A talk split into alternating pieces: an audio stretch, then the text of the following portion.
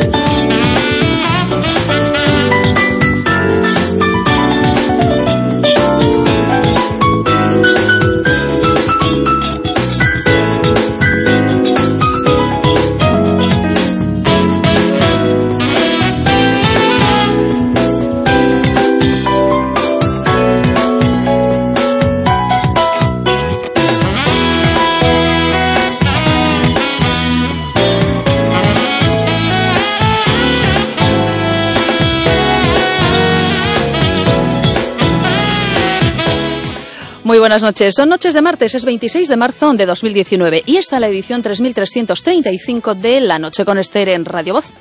Lo resume el diario.es. El modelo sanitario que vence el 28A marcará el futuro del sistema público cuyo deterioro alimenta el sector privado. La sanidad española es aún básicamente pública, de la menos cara en el entorno europeo y sensible a las decisiones de los gestores políticos del sistema. La inversión no ha recuperado los recortes que han conllevado menos camas de hospital y deterioro en la atención primaria, que funciona con menos, menos sanitarios que la media de la Unión Europea. La asistencia privada no ha parado de crecer, aumentar la facturación de grandes grupos e idear nuevas fórmulas para captar nuevos clientes. En términos generales, por cierto, y según el último barómetro sanitario del CIS, los ciudadanos manifiestan que el sistema sanitario en España funciona bien o bastante bien, aunque necesita algunos cambios. Lo dice el 68,3% de los encuestados. Entre los problemas que los ciudadanos creen que deben ser solucionados destaca la masificación de las urgencias en los hospitales, citado por el 67,7% de los encuestados. Según estos datos del Barómetro Sanitario 2018, una encuesta que se hace en los últimos meses del año para conocer el grado de satisfacción de la ciudadanía con el Sistema Nacional de Salud, el SNS.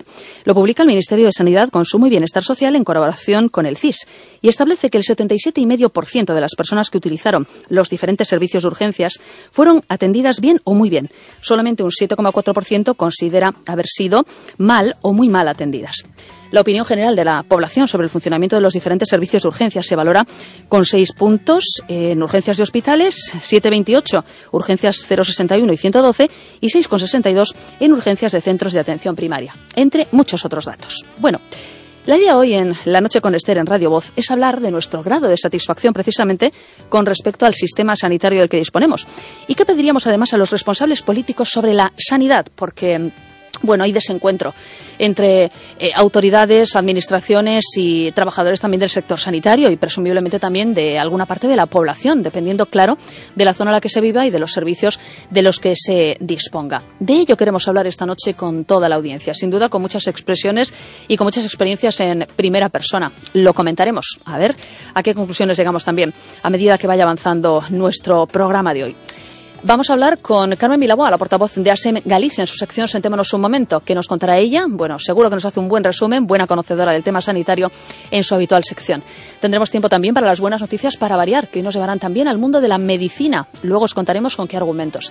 Tendremos tiempo antes para una nueva edición de ese espacio titulado Directo a la Salud. Estará con nosotros el doctor Pedro Tormo para responder a las preguntas de la audiencia también sobre temas de salud. Hay tiempo hasta las 3 de la madrugada para que eh, nos escuchemos por medio de una llamada telefónica o leamos lo que nos dejéis también por medio del correo electrónico y de la noche con Esther en Facebook. Hoy están en el control técnico de sonido Miguel Patiño en Radio Voz A Coruña y Dani Portela en Radio Voz Vigo. Te habla Esther López. Comencemos. En la noche con Esther en Radio Voz, Directo a la Salud, un espacio de laboratorios Anroch, con el internista y geriatra Pedro Tormo. Cuida tu corazón, cuida tu vida.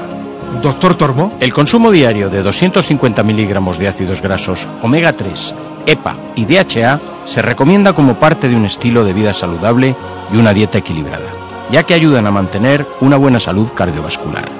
Cuore en caja blanca son ácidos grasos omega 3 con un alto contenido EPA, DHA y DPA. Laboratorios Anroch Pharma. Consultas 91 499 1531. En Radio Voz, La Noche con Esther.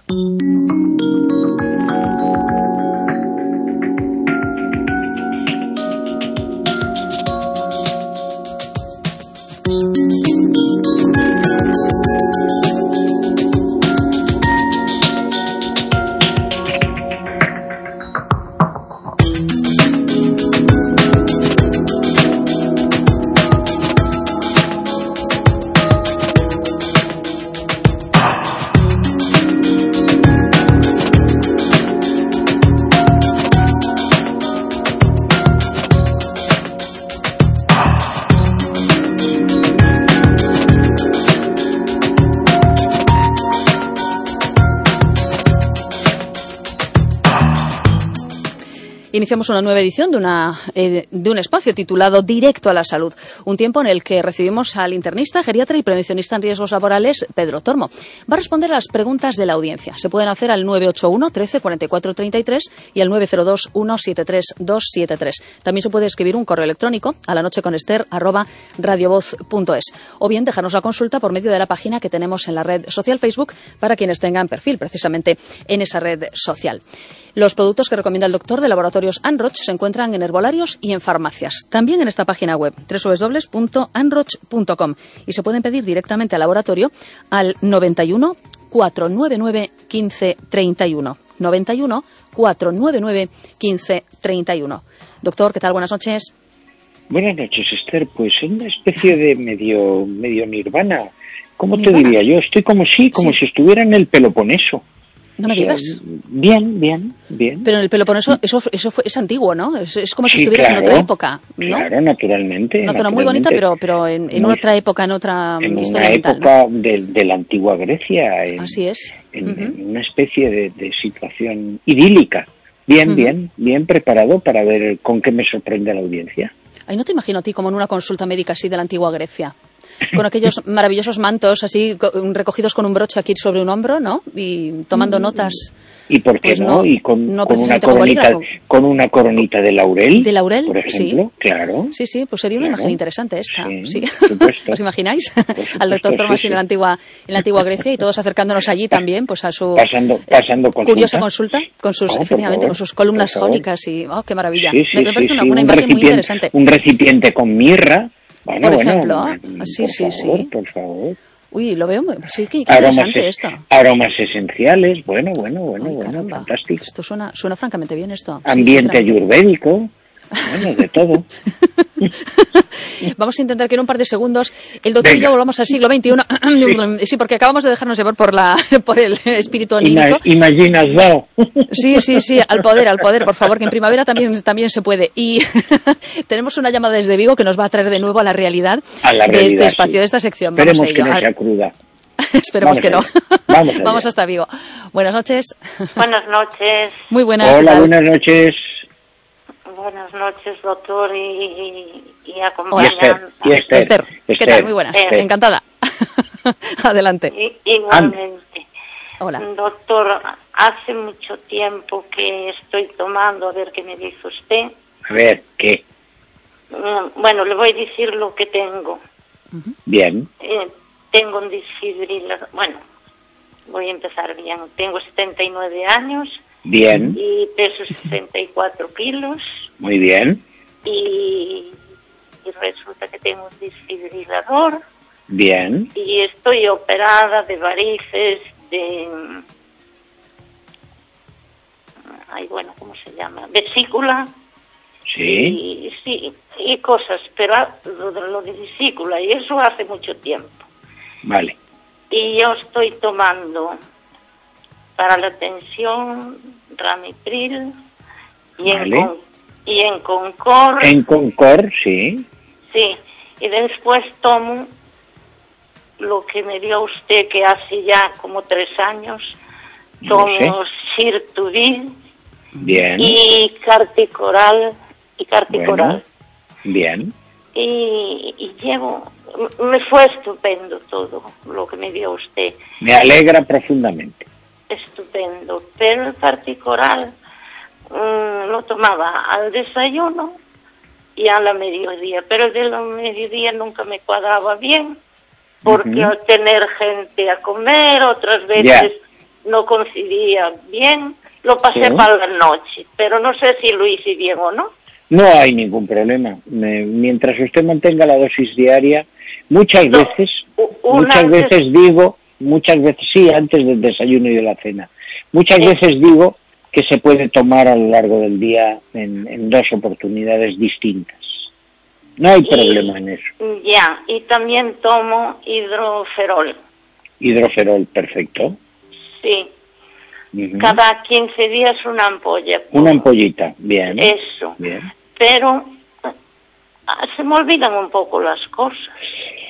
Bueno, es que Y yo Siga, siga. pensaba si usted me aconseja tomar ese carti no, no coren caja blanca omega 3. Vamos a ver, le digo, eh, aparte del Enconcor y de el Ramipril, no toma usted ningún antiagregante, Adiro o No, no, no, Clopidogrel o Sintron, no, no. vale, no. pues entonces puede, Lo tomaba, pero el cardiólogo hace un año que me lo sacó. se lo quitó. Pues entonces, Sí. mire, puede, puede tomar una perla, una, de el Cuore Premium. Cuore Premium. Premium, tendré que Sí, este es el moderno, es el moderno. Y, pero la puede tomar en cualquier momento del día. Porque las otras las llevo a rajatabla en los horarios. Sí, pero en este caso puede usted tener la libertad de escoger el momento que más le guste. Eh, El core no importa tomarlo No así. importa, no importa, no importa. Puede usted tomarlo perfectamente en cualquier momento del día. Como diría mi abuela, cuando usted más rabia le dé. Eh, y también tengo muy mala circulación. Algunas veces me duermen las manos. Hombre, pero no podemos forzar demasiado la máquina. Eh, el que usted tenga un cierto adormecimiento de las manos a lo mejor no es circulatorio, ¿eh? a lo mejor es del cuello, Ya. que Bueno, es bastante, usted- es bastante frecuente. Yo creo que con lo que con lo que toma y lo que tiene y, y el tratamiento que tiene está bastante bien servida. Yo creo que sí, claro. Eso Pues pienso. yo como tengo tanta fe en usted, lo que Bueno. usted me diga. Bueno, mm, vale, pues yo se lo agradezco.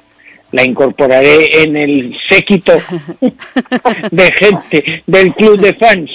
Le voy, le voy a decir una cosa. dígame, dígame. Le voy a decir una cosa. A ver, Sí, es que no puedo pasar sin escucharlo porque me recuerda a mi padre. bueno, Sí, Pues, no tenía su profesión, pero su bondad igual. Bueno, pues muchas gracias. Que, que su padre esté donde esté, nos escuche Sí, esta sí, maravillosa igual. conversación. Bueno, pues muchísimas gracias.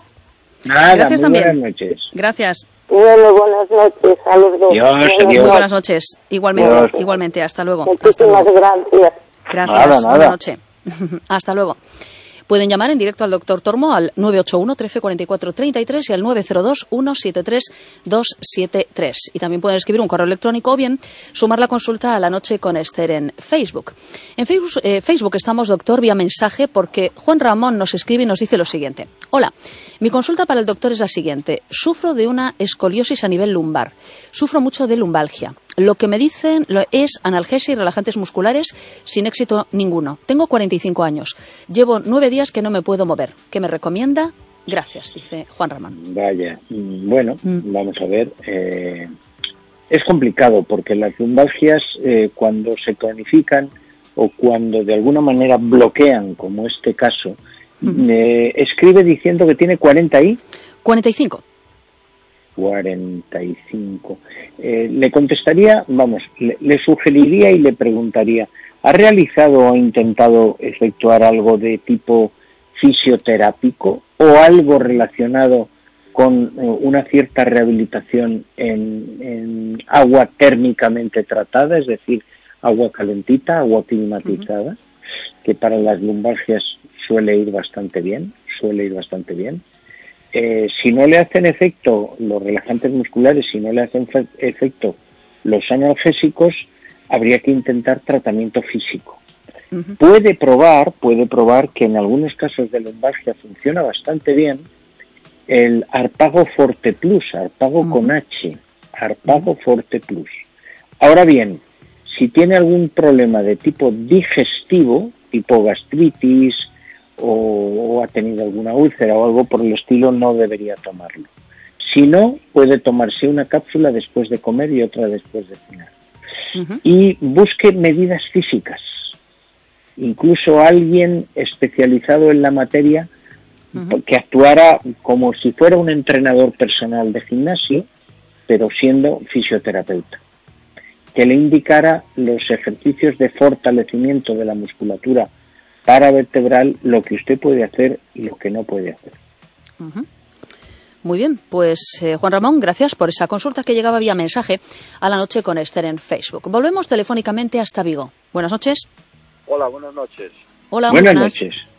Mire, eh, la consulta realmente es para una hija y un compañero de trabajo que Bueno. tienen un problema que parece ser que es coincidente, ¿no? Y es que mm, de noche eh, tienen eh, unos sudores exagerados que les hace que se tengan que mudar pues igual dos o tres veces en la noche, o sea que empapan la cama.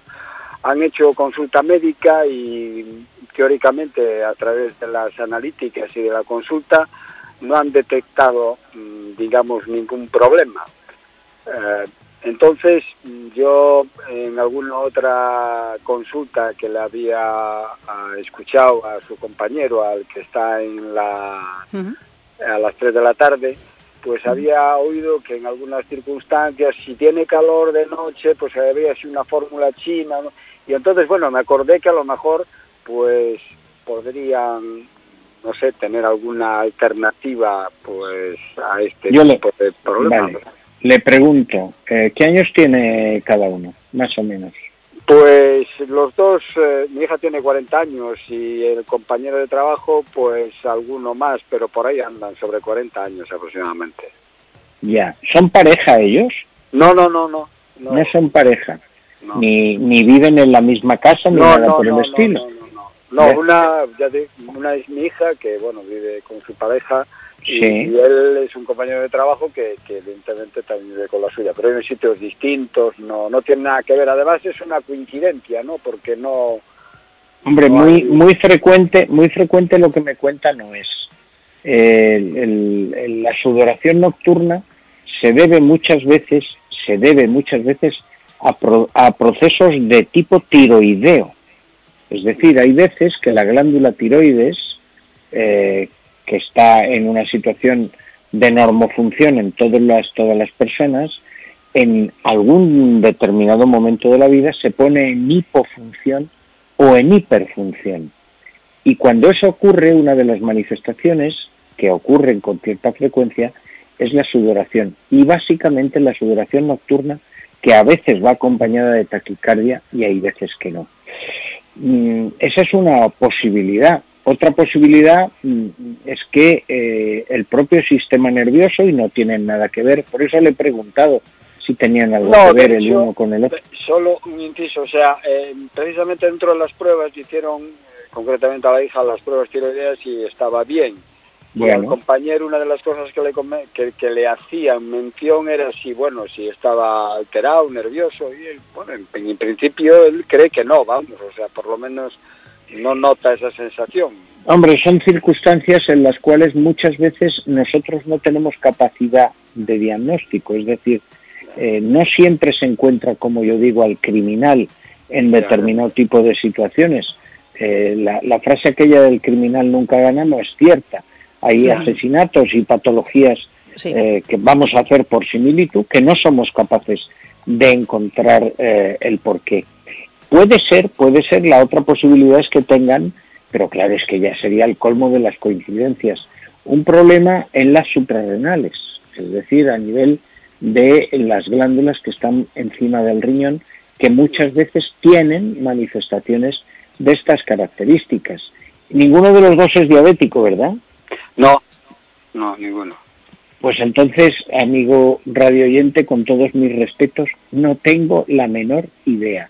No me sé la fórmula china del colega, del compañero. en, en, ese aspecto no, no le, no le sí, porque él creo que efectivamente hacía también una relación con el riñón, me parece, si mal no recuerdo. Hacía Yo le hablo de estas, de estas posibilidades, la metabólica endocrinológica, el sistema nervioso y a lo mejor las suprarrenales, pero si no, mm, ando completamente despistado al respecto y eh, habría que buscar alguna otra alguna otra posibilidad de tipo alérgico, de tipo sensibilización, algo por el estilo.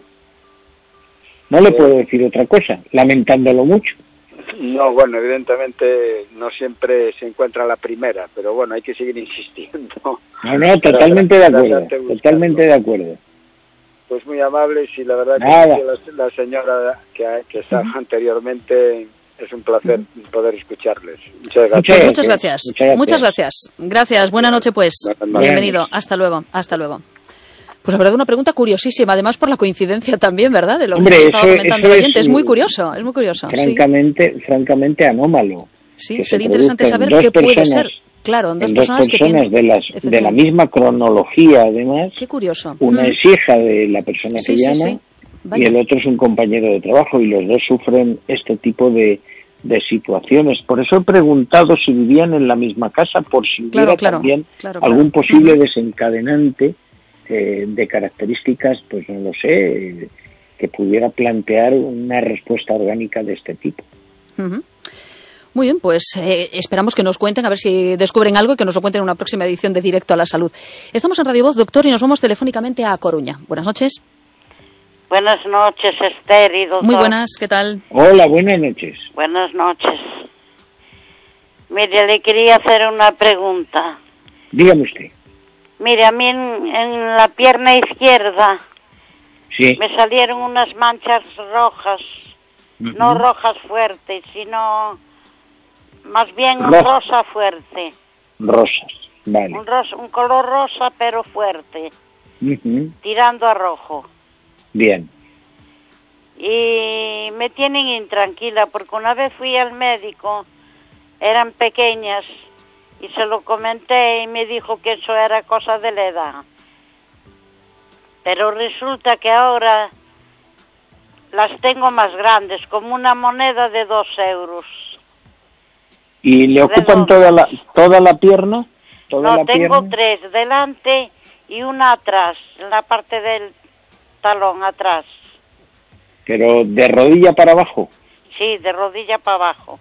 ¿Usted ahí ha tenido algún traumatismo? ¿Cómo? Que si usted ahí, en esa zona, tuvo a lo largo de la vida algún traumatismo, algún golpe. Nada. Eh, dígame usted los medicamentos que toma para cualquier cosa. Pues tomo el Sintrón. Sí. Y Concor. Sí. Simvastatina. Alprazolán. Y Ser 16. Vale. Mire, hay una posibilidad que es la primera de todas, que a pesar de que usted tenga la coagulación perfectamente controlada, pueden deberse esas manchas rojovinosas al sintrón. Yo le echo la culpa si será del sintrón. Mm, Yo le digo que pueden deberse perfectamente al sintrón, porque como tiene usted la sangre mm, con un grado de espesor mm, bastante más liviano que antes cuando usted no tomaba el sintrón, la sangre puede extravasarse, es decir, em, salir de algún vaso y quedarse en, en zonas en, cercanas al tejido celular subcutáneo. Hay muchos pacientes eh, anticoagulados que tienen este tipo de problemas, son manchas rojovinosas, rojovinosas, se pueden dar en la pierna y se pueden dar en los brazos. Me da la sensación de que es eso y que no le debe preocupar. No, No, señor. pues yo muchas veces no duermo Pues se equivoca. eso, porque tengo Se miedo. equivoca, se equivoca porque esa es una consecuencia indirecta del propio sintrón que lo que hace es mandar, por decirlo de alguna manera, la sangre, tener la sangre más líquida para que usted me entienda bien, y en determinadas zonas del organismo puede, puede atravesar un capilar o puede atravesar un vaso pequeño y depositarse en esas zonas y transparentarse a través de la piel. Y eso no me pasará, ¿verdad? ¿En qué sentido? Me dice. No se ¿No le pasará algo? bien. Eh, hombre, mm, es posible que se reduzcan o que vayan cambiando de color, comprende. Pero no le debe preocupar porque creo que es eso lo que le está pasando.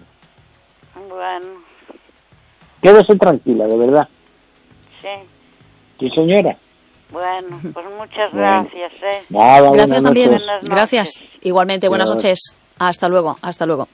Pueden llamar al 981 13 44 33 y al 902 173 273 y charlar en directo con el doctor Tormo. Estamos en directo a la salud aquí en Radio Voz. Doctor, vamos al correo electrónico. Mm, leemos. Buenas noches, me llamo Mar, tengo 53 años. Estoy tomando Cervicar para la tensión arterial. Quisiera saber si hay algo natural y eficaz para quitar unos papilomas. Tengo uno en cada, eh, en cada pie que no me dejan caminar. Ya fui a podólogos, me dieron de todo, que si unos parches, que si un líquido y nada. Hace años que los tengo. Me encanta su programa y buenas noches, nos dice Mar. Bueno, vamos a ver. Eh, depende de cómo sea el papiloma. Eh, el papiloma debe quitarlo un profesional. Muchas veces los dermatólogos lo hacen y lo hacen eh, muy satisfactoriamente. Incluso, incluso eh, en una microcirugía también se puede hacer. Hay un utensilio, mm, hay un bartulito pequeño de farmacia que hay que aplicarlo muy bien para eh, neutralizar o quemar el papiloma, pero hay que hacerlo muy bien siguiendo las instrucciones del, far- del fabricante. Son unas pequeñas barritas de nitrato de plata que se llaman argenpal. Argenpal. Hay que aplicarlas con mucha cadencia, con mucho cuidado, hay que, que no le tiene que temblar el pulso. Normalmente lo suele hacer otra persona porque para uno puede ser un poco incómodo porque no visualiza del todo la zona y hay que seguir eh, aplicándolas durante una serie de días con una especie de protocolo que dice perfectamente el fabricante. Pero hay que hacerlo con muy buen pulso y hay que hacerlo muy bien. Barritas de nitrato de plata, el nombre comercial, si es que lo siguen haciendo, que creo que sí, es Ujú. Argenpal. Muy bien. Pues lo anotamos, yo tomo nota de todo, por si tiene alguna duda, escribirle de nuevo a Mar para, para comentarle esto. Muy bien. Pues adelante, gracias por la consulta, en este caso vía eh, correo electrónico, a la noche con Esther, arroba radiovoz.es.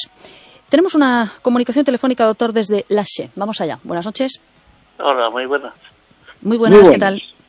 tal? Mira, le quería hacer una pregunta. Me llamo José y yo tengo una enfermedad que me de- dieron el diagnóstico de la sarcoidosis. Sí, señor. Aparte, una enfermedad inflamatoria granumeratosa que me ataca Sí. mucho a la mano y el brazo izquierdo y la pierna derecha. Sí. Y tengo mucha inflamación. y yo quería saber si había algo, por lo menos, Me para tiene- el tema de la inflamación, que me tengo me muchos tiene- brotes, me atacan muchos brotes. Claro, me tiene usted que decir varias cosas. Primera, ¿desde cuándo tiene la sarcoidosis? Me empezó en el 2012. Vale. Segunda, eh, ¿qué años tiene usted? 47. La sarcoidosis que tiene es pulmonar, dermatológica u ocular. ¿Cuál de las tres? Pulmonar y en los músculos, inflamatoria granulomatasa. Vale, bien. Dígame usted qué medicación tiene. Uf, metratesato, metrogel los Sí. lunes, Sí. Los martes, Sí, Kineré todos los días y Sí. corticoides 60 miligramos todos los días. ¿Qué tipo de corticoide tomo? Eh, ¿Dexametasona eh, o cuál otro? No sé decir, ¿Deflazacor? ¿Puede ser? no me sale el nombre, no lo No sé. le sale, no le sale el nombre. ¿Jamene le suena? No, no, es corticoide, prednisona, Sí. prednisona. Prednisona, vale, es que lo he hablado de dexametasona también, vale. Mire, em, tenemos un problema y es que usted está con un tratamiento importante. Importante a nivel tanto antiinflamatorio, porque está con una dosis alta de corticoides, como a nivel de, de- del, del metrotexate. El ácido fólico no me, no me preocupa nada porque es una especie de, de complementación. ¿Dónde tiene usted las molestias básicamente? ¿En qué zonas? Donde me toca mucho la inflamación, el brote en la mano izquierda y el brazo y la pierna, y la pierna. Mano izquierda, la pierna brazo, tengo la derecha y tengo bastante inflamación. claro. Es que eh, en lo que estoy pensando eh, para darle tendríamos... ¿No toma ningún protector digestivo? Sí, sí, de 40. Ah, bueno. Ah, bueno, claro, es que, claro. Y Es después que- cuando me dan los brotes me ataca mucho la fiebre, pero claro, Claro. es debido por la sarcoidosis. Claro, tiene puntas febriles, pero es por la sarcoidosis, eso está claro.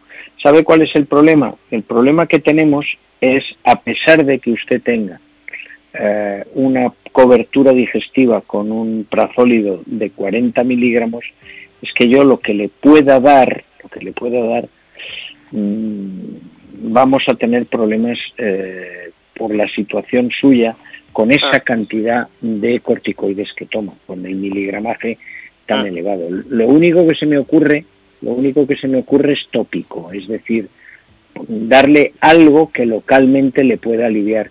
Pero por vía oral, todo lo que estoy pensando debería, podría surgir, podría plantearnos algún tipo de contraindicación eh, de tipo digestivo por, por el miligramaje de corticoides que toma, que es una cantidad importante que además, si yo le doy algún otro producto tipo arpago o similares, pudiera, pudiera eh, hacer una especie de, de apoyo, de sinergia entre ambos y pudiera, pudiera ser peor el remedio que la enfermedad. Mire, Ajá. aplíquese, aplíquese en las zonas de dolor, en las zonas de dolor, eh, dos veces al día, dos veces al día, una pequeña cantidad de un producto que se llama eh, ungüento amarillo. ¿Me Ungüento, ungüento, ungüento amarillo. Ajá, Amarillo. Muy bien, muy bien. Lo único, lo único, que si tienen alguno de las zonas alguna herida abierta, cosa que supongo que no, ahí no se lo podría dar. Ajá. Ah, vale, muy bien. Dos veces, dos veces al día, pero lo tiene que absorber. Es decir, el- la, una vez que lo aplique, va a ver que, que- que se extiende muy bien, pero tiene que absorberlo. Es que me hincha mucho la mano y la pierna. Claro, Mucha inflamación. Claro, claro. Ah. Forma parte del contexto que usted tiene de la patología. Vale, pues muchas gracias. De nada, muy buenas noches. Gracias también. Quiero Muy buenas noches. Vale, buenas noches, Gracias. Esther, de Chiqui Buenas noches, José. Tú sabes quién soy. Eh, encantada, gracias. Venga, chao, Bienvenido chao. también, muy buenas noches. Un saludo, Chao. hasta pronto. Hasta luego, hasta luego. Muy bien, doctor, pues ha sido una edición una vez más diversa de Directo a la Salud, que esa es la idea, ¿verdad? Son los oyentes los que deciden el guion Bueno, de este espacio y nos está- van haciendo sus preguntas, ¿verdad? Mm, qué Está interesante. claro que el, que el surtido multicolor de patologías, de síntomas, Sí. de manifestaciones, pues, pues da lugar a que los pacientes tengan absolutamente todo tipo de, posibles, Es verdad. posibles consultas al respecto. Pues se agradece. Y una vez más, pues abrimos la oportunidad y la, y la posibilidad de que puedan participar. Pues lo dejamos aquí, doctor, y mañana continuamos en directo a la salud. No sé yo si desde el Peloponeso o desde alguna otra zona así de la historia reciente. En este caso, mañana estaré en Mesopotamia. No me digas. Sí, sí. Vaya, vaya, pues sabes que yo me llamo Esther por la reina, eh, en su momento reina de Persia, de origen judío, mm, aquella que se casó con Asuero y que forma parte, bueno, pues de una de las historias bíblicas más interesantes, ¿no? Yo me llamo Esther por aquella reina. Tengo así cierta ligazón, ¿sabes?, con, con aquel tema, con la época de la pues, Mesopotamia en su época de esplendor. Siempre me ha parecido un panorama fascinante aquello. Sí, sí. aquello fue una de las mm. épocas más brillantes de la humanidad. Así es. A todos los efectos, a todos pues los efectos. Pues sí, sí. Yo lo de los jardines colgantes de Babilonia, todo el mundo ha querido ver eso, ¿verdad? Y hemos querido poder haber podido ser mm, partícipes en primer plano de lo que ha podido suponer aquello, porque debía ser una maravilla. Bueno, maravilla del mundo era, pero uff, me hubiera encantado poder estar allí físicamente y verlo en primera persona. Ya, pero, oh. pero ¿qué, le ¿qué le vamos a hacer? No coincidió, no coincidió. a, la Esther de la época sí, a mí no, a mí no, no me coincidió. Por época y circunstancias, pero vamos, no hay que perder la esperanza. A lo mejor nuestra próxima reencarnación mm. da con nuestros huesos en determinada zona anhelada. Nunca se sabe lo que puede ocurrir, dependiendo de lo que cada uno eh, piensa al respecto. Pero bueno, y si no, pues nada, yo voy a seguir trabajando en mi jardín. No serán colgantes, pero algo haremos. A ver, a ver. seguro. un sucedáneo. Esto, es, esto es como el que había el sucedáneo. pero, claro, un algo. Un sucedáneo, ni siquiera una imitación. Pues algo, un algo. un algo así, pues eso, similar. Para darnos alegría también para darnos una aproximación. Una aproximación, una aproximación así. Efectivamente. Entonces yo sería Esther, la de los jardines no colgantes. Sería una cosa completamente distinta. Mm, bueno, bueno, será cuestión de ponerse. Mañana seguiremos, doctor. Mañana más. Y como siempre, mejor. Gracias. Paso una buena noche. Estoy convencido. Hasta mañana, ilustre. yo. Buena noche. Un beso. Adiós. Hasta mañana. Hasta, mañana con su habitual humor y con su sabiduría, claro, llega hasta nosotros en directo a la salud del internista, geriatra y prevencionista en riesgos laborales, Pedro Tormo. Ha recomendado productos de laboratorios Anroch que se pueden encontrar en farmacias y también en herbolarios. Asimismo, en esta página web www.anroch.com. Pueden pedirse también directamente al laboratorio al 91 499 1531. 91 499 1531. De lunes a jueves en Radio Voz, directo a la salud.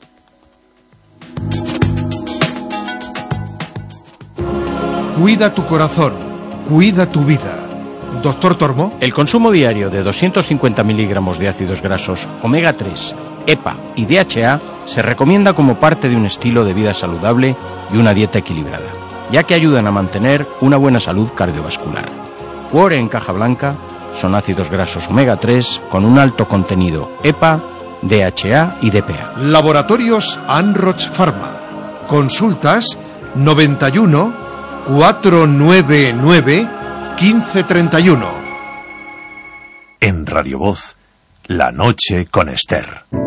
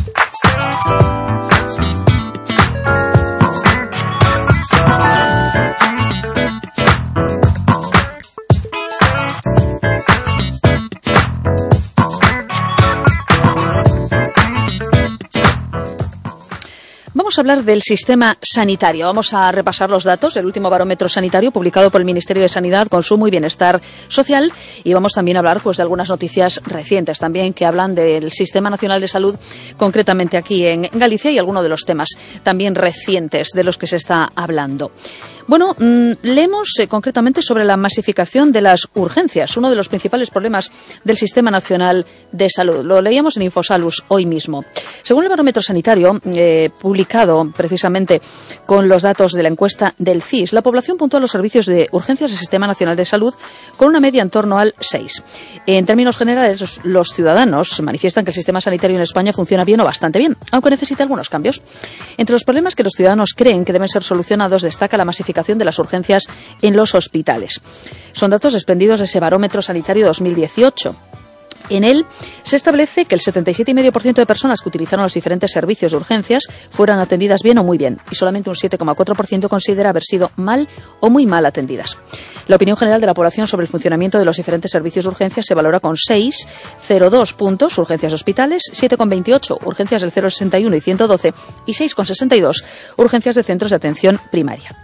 Melilla y Canarias son las comunidades autónomas menos satisfechas en lo referente a los servicios de urgencias en hospitales públicos y al lado contrario están País Vasco y también Asturias, por poner solo algunos datos.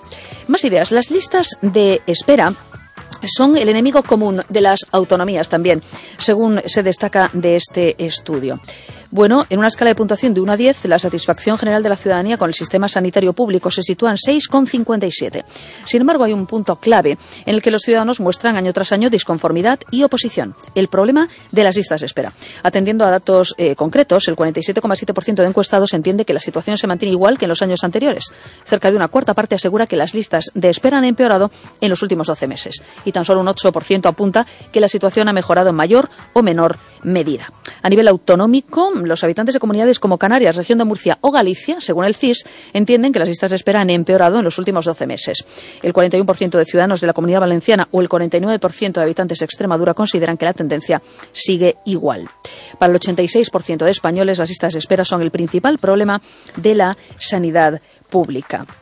Y más datos. En lo que se refiere a las consultas especialistas, el 84% de los usuarios asegura que la atención prestada fue buena o muy buena. Las expectativas previas sobre la atención que iban a recibir se cumplieron para el 62,8% de pacientes. Para el 21%, la calidad de la atención superó las expectativas y solo para un, cerca de un 10% fue peor de lo esperado. Bueno, eh, con respecto a los especialistas, los usuarios les otorgan un, eh, una nota que ronda el notable, un 6,81.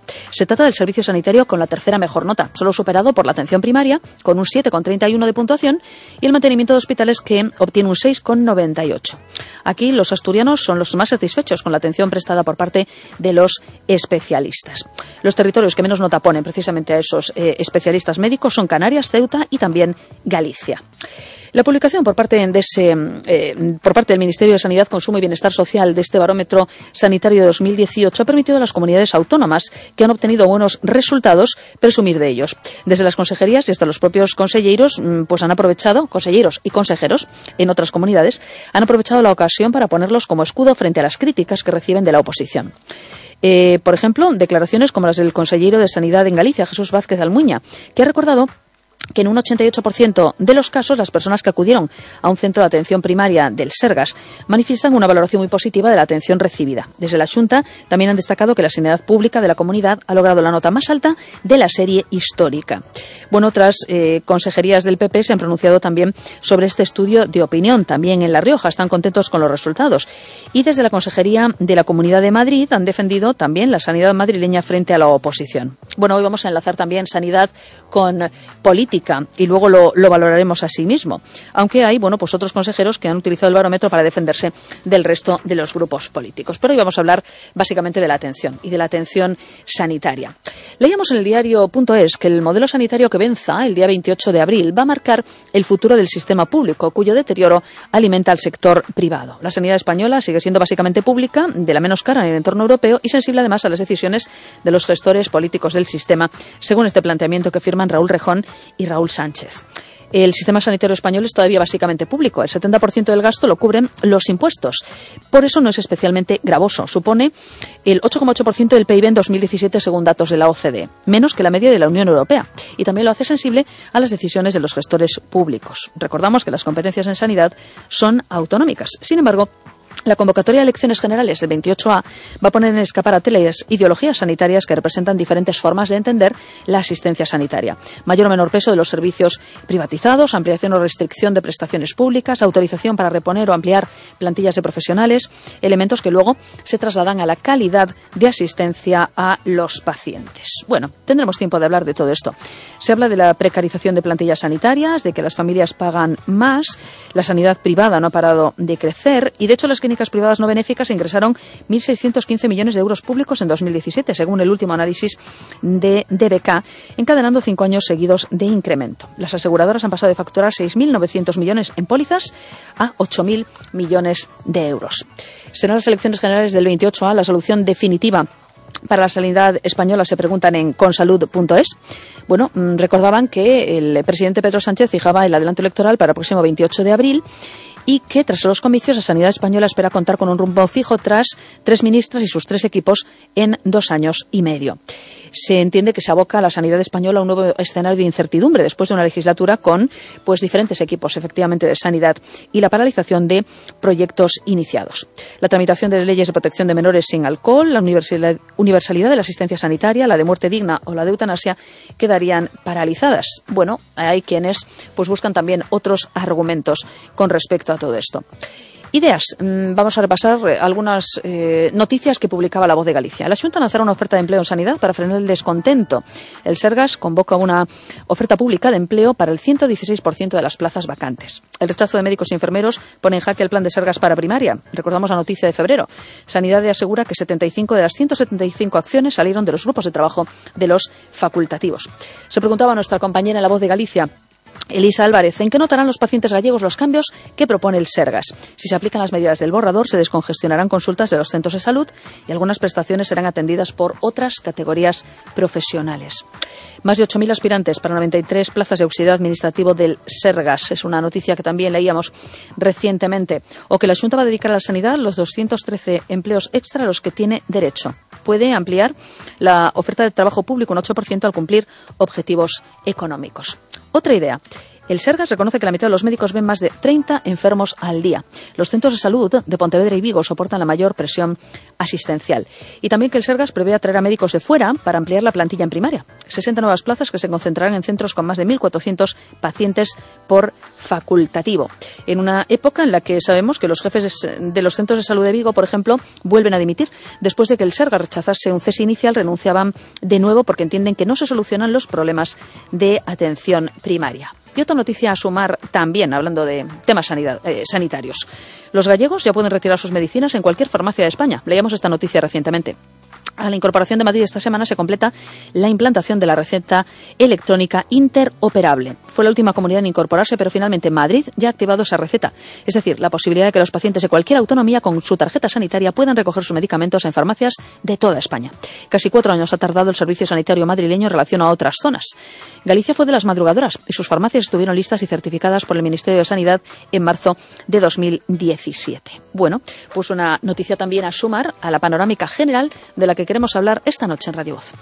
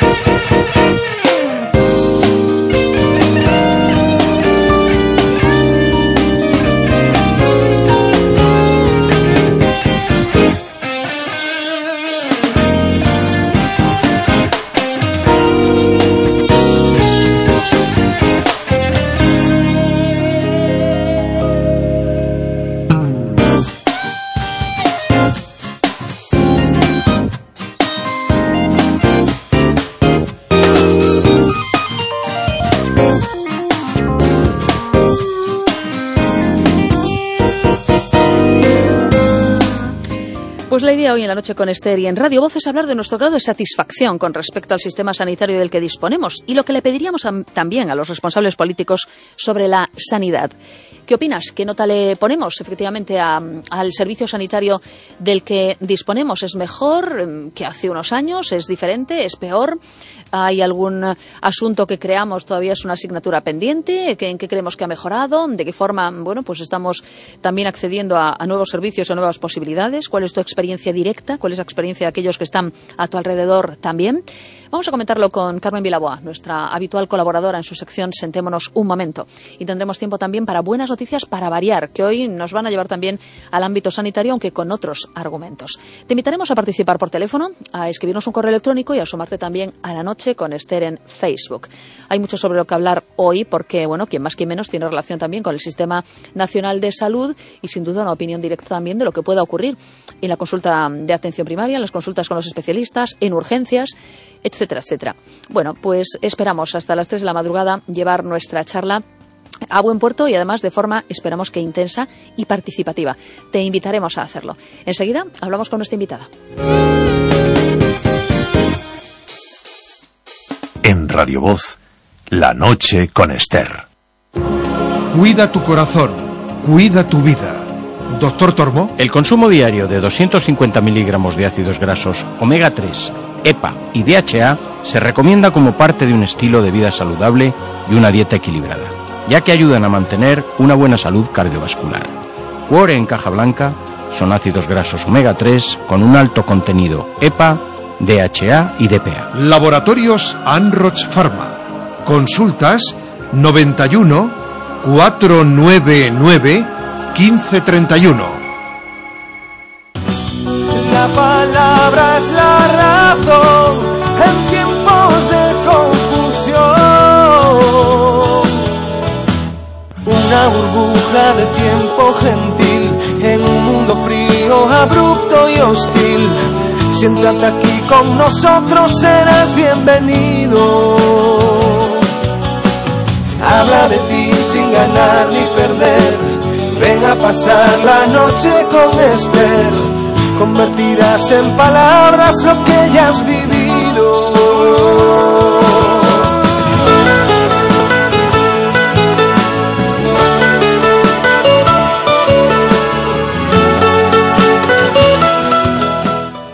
Estás escuchando La Noche con Esther en Radio Voz.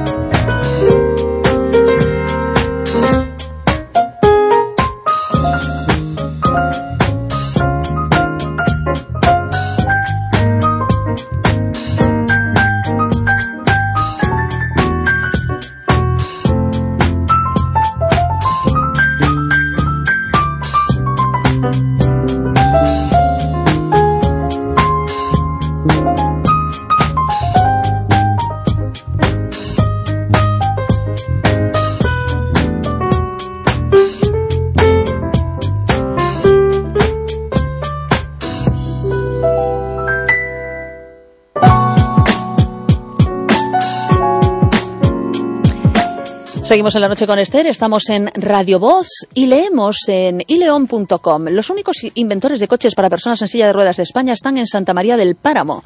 Bueno, mm, nos llama la atención esta eh, noticia que, bueno, pues detallamos así con algún, con algún eh, apunte más. Escribe María Cuervo concretamente. Inventores de coches para personas con movilidad reducida en León. Lo que para muchos puede ser un gesto cotidiano sin importancia, para otros puede llegar a ser un sinónimo de superación, de libertad y de independencia. Bajo ese espíritu y con la intención de eliminar barreras para personas que mm, eh, tienen movilidad reducida, Álvarez Carrozados no deja de innovar y de mejorar su trabajo para conseguir la normalización de la conducción en silla de ruedas. El encargado del proyecto, Oscar Ferrero, decía que se dedican a la adaptación y transformación de vehículos y están muy centrados en vehículos para personas con movilidad reducida, tanto para la conducción como para el transporte. Ellos dicen que una buena adaptación para la conducción tiene que facilitar lo máximo posible el acceso y manejo de la persona en el vehículo y con su sistema, al parecer, lo han conseguido. Eh, dicen que lo más difícil es el acceso. Para la conducción, el acelerador y freno dirigidos a las manos se montan cualquier coche, pero lo complicado es facilitar que la persona pueda entrar y conducir directamente desde su silla de ruedas. Bueno, la verdad es que llama la atención algunas de las imágenes que eh, publican con respecto al trabajo eh, que están realizando. Y el último modelo que han pues, preparado, han adaptado, para poder ser conducido con silla de ruedas es una Volkswagen Caddy VDS con suspensión neumática inteligente, cierre de puertas automática y una rampa eléctrica que cumple los requisitos ofreciendo pues muchas ventajas al conductor o conductora. Otra característica es que el vehículo puede transportar hasta tres sillas de ruedas, dos más a mayores de que el conductor también conduzca desde la suya. Bueno, los vehículos se quedan en el esqueleto para adecuar y adaptar al máximo todas sus funciones y, bueno, pues prácticamente se rehacen para eh, las personas que eh, lo puedan eh, necesitar. Dicen que son los únicos en España que realizan este tipo de adaptaciones y hay cuatro en toda Europa. Bueno, al, final, desde esta firma, mm, ah, vieron las tendencias internacionales del sector y lo quisieron mejorar haciendo el trabajo precisamente en esta mm, furgoneta Volkswagen, esa Caddy, ya que normalmente la adaptación se realiza en el modelo largo, pero ellos quisieron hacerlo más funcional y lo adaptaron pues a ese modelo un poco más corto y más asequible. Bueno, eh, algunos estará preguntando, claro, ¿y cuánto cuesta esto? También tenemos el precio, sí. El precio del vehículo, más la adaptación completamente automatizada y la silla, ronda todo los 60.000 euros. Bueno, al parecer los envían pues a diferentes lugares de España, incluido también Galicia. El año pasado realizaron cerca de 150 transformaciones totales. Lo traemos a colación, pues efectivamente, como eh, noticia que tiene que ver con muchos de los temas que tratamos en Sentémonos un momento. Lo vamos a comentar también enseguida con nuestra invitada.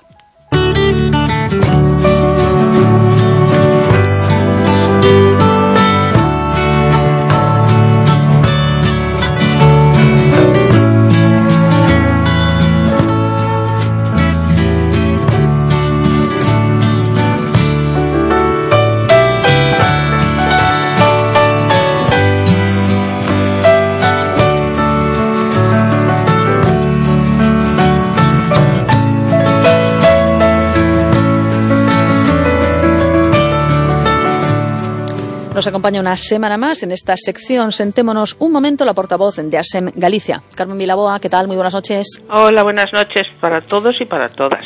¿Qué tal llevamos esa primavera? ¿Cómo vamos? Pues Florida. Está Florida, ¿eh? Muy Florida, porque además con el tiempo que hizo, pues por ejemplo, nosotros tuvimos aquí unos árboles que fueron plantados en el mes de enero y, pues eh, eh, eran unos magnolios y, estuvieron todos llenos de flores, pero ya, vamos, se les, han caído ya, están en plena floración de hoja. Es que sí, el problema que como ha venido la flor pronto, bueno, en algunos casos, mm, sí, si no le ha llovido encima y no se ha llevado la flor por delante y ha caído su tiempo, pues viene la hoja pronto, pero a ver, a ver qué ocurre. Bueno, Está todo así como, como, ¿no? Ah. Desparramado de fechas, o sea, no sabemos muy bien. Desparramado seguro, pero... Sí, sí. y los seres humanos estamos que tampoco sabemos si floridos, si con hojas ya o tal. estamos un poquito perjudicados. Por lo, de la astenia primaveral este año sí, que se ha notado, ¿eh? Sí, sí, sí. ¿verdad? Sí, sí, sí, Bueno, bueno algo haremos. Hay mucha gente que está comprometida con ese asunto. Sí, sí. Entre, entre el cansancio, la astenia primaveral, las alergias que han empezado antes este año también, hay polen por todas partes. Sí, que yo conozco gente que la verdad las está pasando Las pasan mal, ¿eh? las pasan mal, sí. Y bueno, a la espera de que llueva, porque tendría que llover claro y suavizarles un poco el tema. A ver, pues no, porque han dicho que la primavera va a ser seca. Por eso. En fin, que. bueno, nuestra más absoluta solidaridad y empatía con todos aquellos que, efectivamente, mientras los demás estamos todos contentos con el sol, lo están pasando mal con el tema del, polen y de las alergias. Bueno, esperamos que lo lleven lo mejor posible y, y eso, que llueva cuando, cuando sea, cuando pueda y les libere un poquito también.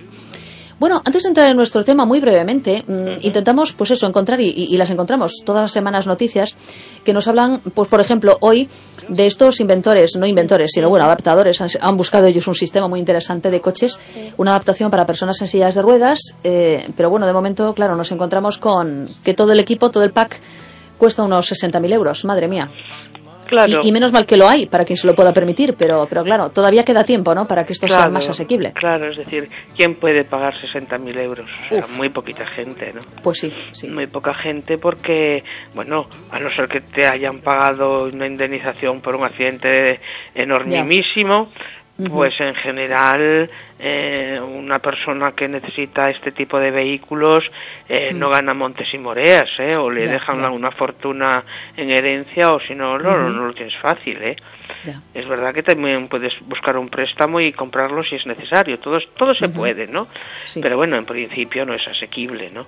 Está muy bien que haya gente que innova y que, y que investiga, porque esta gente desde luego ha tenido que prepararse mucho y muy a fondo porque poder sacar un vehículo eh, adaptado como ellos sacan necesita de eh, una preparación fuerte porque necesitas un certificado industrial que comprueba que todo eso está bien hecho. O sea que eh, está, está muy bien está muy bien porque bueno eso existe. Nosotros ya hemos visto gente que entra en la silla eh, con la silla al, coche y, conduce, ¿no? Está muy bien, está muy bien. Y pues todo eso se hace con gracias a las nuevas tecnologías también, ¿no? Todo mediante mandos a distancias, cerrajes y, rampas electrónicas, eh, colocación de silla, anclaje, está genial, está genial. Bueno, esas cosas están ahí, servirán para gente y para nosotros y para otros, pues sirve para que nos alegremos, pero vamos. Claro, no y bueno para adelantar también, pues la, la época y el momento en el que esto pueda estar, pues efectivamente más al alcance de todas y todos eh, quienes realmente lo necesiten y, y, bueno, pues evidentemente pues estén en disposición de, de, poder permitírselo a un nivel más asequible. Bueno, esperamos que efectivamente la tendencia sea esta, a cada vez hacerlo más global y más asequible a todas y a todos. Bueno, mm, Estamos hablando de algo que tiene que ver con todos, con todos y con todas, sinceramente. Estamos en Sentémonos un momento, llega Carmen Vilabó una semana más a Radio Voz y hablar de sistema sanitario y de la población, pues evidentemente es hablar de uno de los temas importantes, ¿no? De, en un estado de bienestar, algo necesario, algo primordial y algo sobre lo que evidentemente llevamos hablando mucho tiempo también y, hay mejores, pero también hay pues asignaturas pendientes y bueno, pues hay mucho sobre lo que hablar con la experiencia de, de la audiencia a medida que vayan participando y nos vayan contando también su relación con hospitales, urgencias, atenciones primarias, etcétera, etcétera. ¿Cuál es tu planteamiento, Carmen? Y he dejado de, he dejado de escuchar a Carmen. ¿Sí? ¿Hola? Ahora sí, ahora sí. Escuchábamos todo de fondo, ahora sí. Eh, vamos a ver, yo en principio mm, no voy a hablar de la satisfacción de los usuarios, ¿no? Como por la, por la atención, cuidados de los usuarios, que son altos. Que esa satisfacción es altísima y con razón, porque son buenísimos. ¿eh? Pero hay que saber que esa profesionalidad y esa dedicación cubren el deterioro que los políticos incorporan a la sanidad pública con sus iniciativas, ¿eh?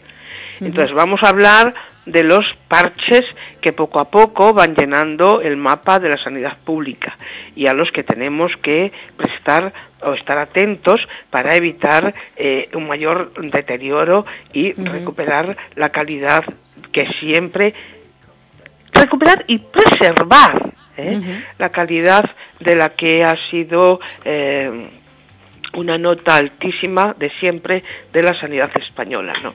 Entonces, eh, este vamos a hablar de la política sanitaria, ¿no? Eh, todo el mundo conoce esta expresión, ¿no? Que evidencia la importancia de la tendencia política en asuntos sanitarios.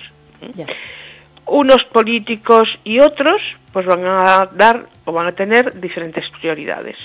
Algunos van a favorecer pues claramente la privatización, lo que conduce inexorablemente a la larga a que cada paciente pague, si puede, y otros políticos pues apuestan por una sanidad pública y universal. Sí. Cada comunidad autónoma, además, que es otra particularidad en España, tiene transferida la gestión sanitaria, por lo tanto es responsable de su progreso y de sus dificultades, ¿no? Esto hace que la equidad a veces de un sistema público y universal que trata de igualar a todo el mundo, pues eh, mm, sea un poquito desigual en algunos casos, ¿no? En Galicia, por ejemplo, pues la deficiente atención primaria es uno de los frentes de insatisfacción. No es el único frente, ¿eh? como atestiguan pues múltiples manifestaciones eh, de calado, además, ocurridas en estos últimos años, porque la población expresa ampliamente sus desacuerdos que nunca son, o en general no son, ni por la atención ni por los cuidados de los profesionales. Las decisiones de la Junta pues tienen que ver con el estado de la sanidad gallega. ¿eh? Y debemos preguntarnos, por ejemplo, ¿no? ¿Por qué hay crisis en la atención primaria? ¿Por qué se ha disminuido la inversión? ¿Quién se aprovecha de ese deterioro? ¿De la sobrecarga de trabajo del personal o de la falta de pediatras? Sí. ¿Por qué las listas de espera? O la enorme tardanza en recibir siquiera una cita con un especialista. Y de nuevo volvemos a preguntarnos quiénes se aprovechan de las listas de espera de la sanidad pública. Los hospitales privados utilizan a menudo este argumento en su publicidad. Aquí no hay lista de espera. Significa pagar para ser atendido antes o ser desviado por el propio sistema sanitario público hospitales privados para oficialmente, oficialmente, entre comillas, eliminar listas de espera, financiando así, en la práctica, la sanidad privada. ¿Mm? Veamos, por ejemplo, aquí algunos ejemplos. Sí.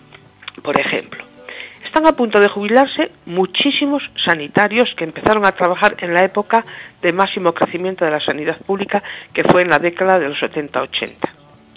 Sin embargo, nada indica que la Junta, porque ya aquí vamos a hablar de la particularidad de nuestra autonomía, haya preparado el relevo generacional para cubrir sus puestos. Desde la crisis, por ejemplo, solo se cubre además el 10% de las jubilaciones. La precarización del empleo sanitario, con muchos otros, está también sobre la mesa. Decenas de contratos de trabajo de unas horas, de unos días, que han hecho que se exilien, por así decir, muchísimos profesionales que hoy en día tendrían que estar trabajando en nuestro sistema de salud. Hace unos tres meses, para marcar el desacuerdo con la dejadez en atención primaria, dimitieron casi todos los médicos responsables de los centros de salud del área de Vigo. Hoy mantienen, con mucha rectitud y valor, pues esa toma de posición para que las autoridades tomen conciencia, ¿no?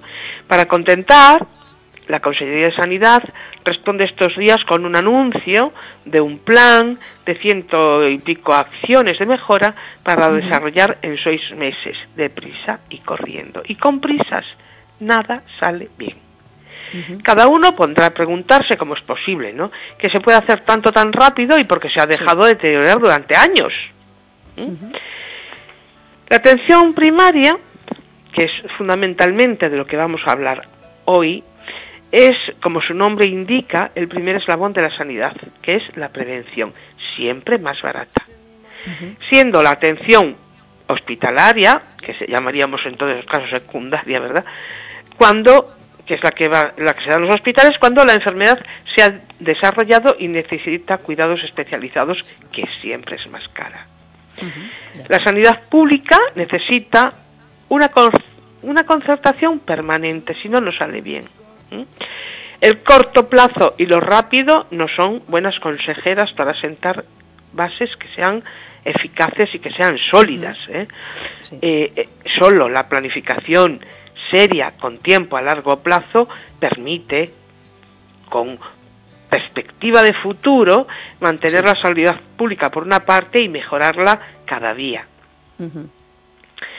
porque lo que sí se puede es mejorar siempre esa sanidad pública. Eso sí se puede.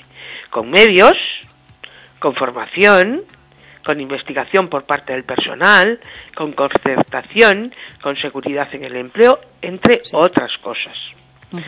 Bueno, pues hoy vamos a hablar de todo esto porque a raíz de un artículo del diario.es en donde se dice que según quien venza en las elecciones del 28 de abril, así será, así se enmarcará el futuro del sistema público de sanidad. Y nos ha parecido pues importante reflexionar sobre esto porque una idea muy interesante hablar de sanidad y de política, lo vamos a comentar esta noche con la audiencia de Radio Voz. Al hilo, bueno, pues se nos había ocurrido el tema antes también de los datos del barómetro sanitario. Lo enlazamos todo. Claro, en algo tan comprometido además como es la sanidad, que es decir, que en el momento en que necesitas esos cuidados y esa atención, un sistema público y universal como este te coge desde que naces hasta que te mueres, con el grado que sea de tipo de enfermedad, con las necesidades de servicios o prestaciones que tengas que tener, independientemente de que no tengas ni un duro. Entonces, pues nos ha parecido importante reflexionar, ¿no? Eh, porque siempre hemos estado seguros ¿eh? del sistema sanitario que nos habíamos dado, de su gestión y de su implicación en nuestra salud, ¿no? Un sistema con infraestructuras cercanas, los centros de salud, que prácticamente están en todos los núcleos de población, sean en el monte o en la ciudad, ¿eh? de los hospitales, también cercanos. Centros de salud y hospitales cuentan o contaban con personal de todo típico, de todo tipo, pues químicos, farmacéuticos, físicas o físicos, médicos, médicas, enfermeros, enfermeras, formados con la mejor formación. Estudiosos responsables en general, pero en un general con mayúsculas. ¿eh? Un sistema que además tenían unos medios materiales y unos recursos eh, de última generación. Y así, pues, nos sentíamos seguros. ¿eh? Y tenemos que reflexionar porque aunque hoy en día la sanidad española, como tú decías, eh, y según dice el artículo, aún sigue siendo básicamente pública, pues, y lo de menos y la menos cara en el entorno europeo, es muy sensible a las decisiones de los gestores políticos y esto sí que es importante.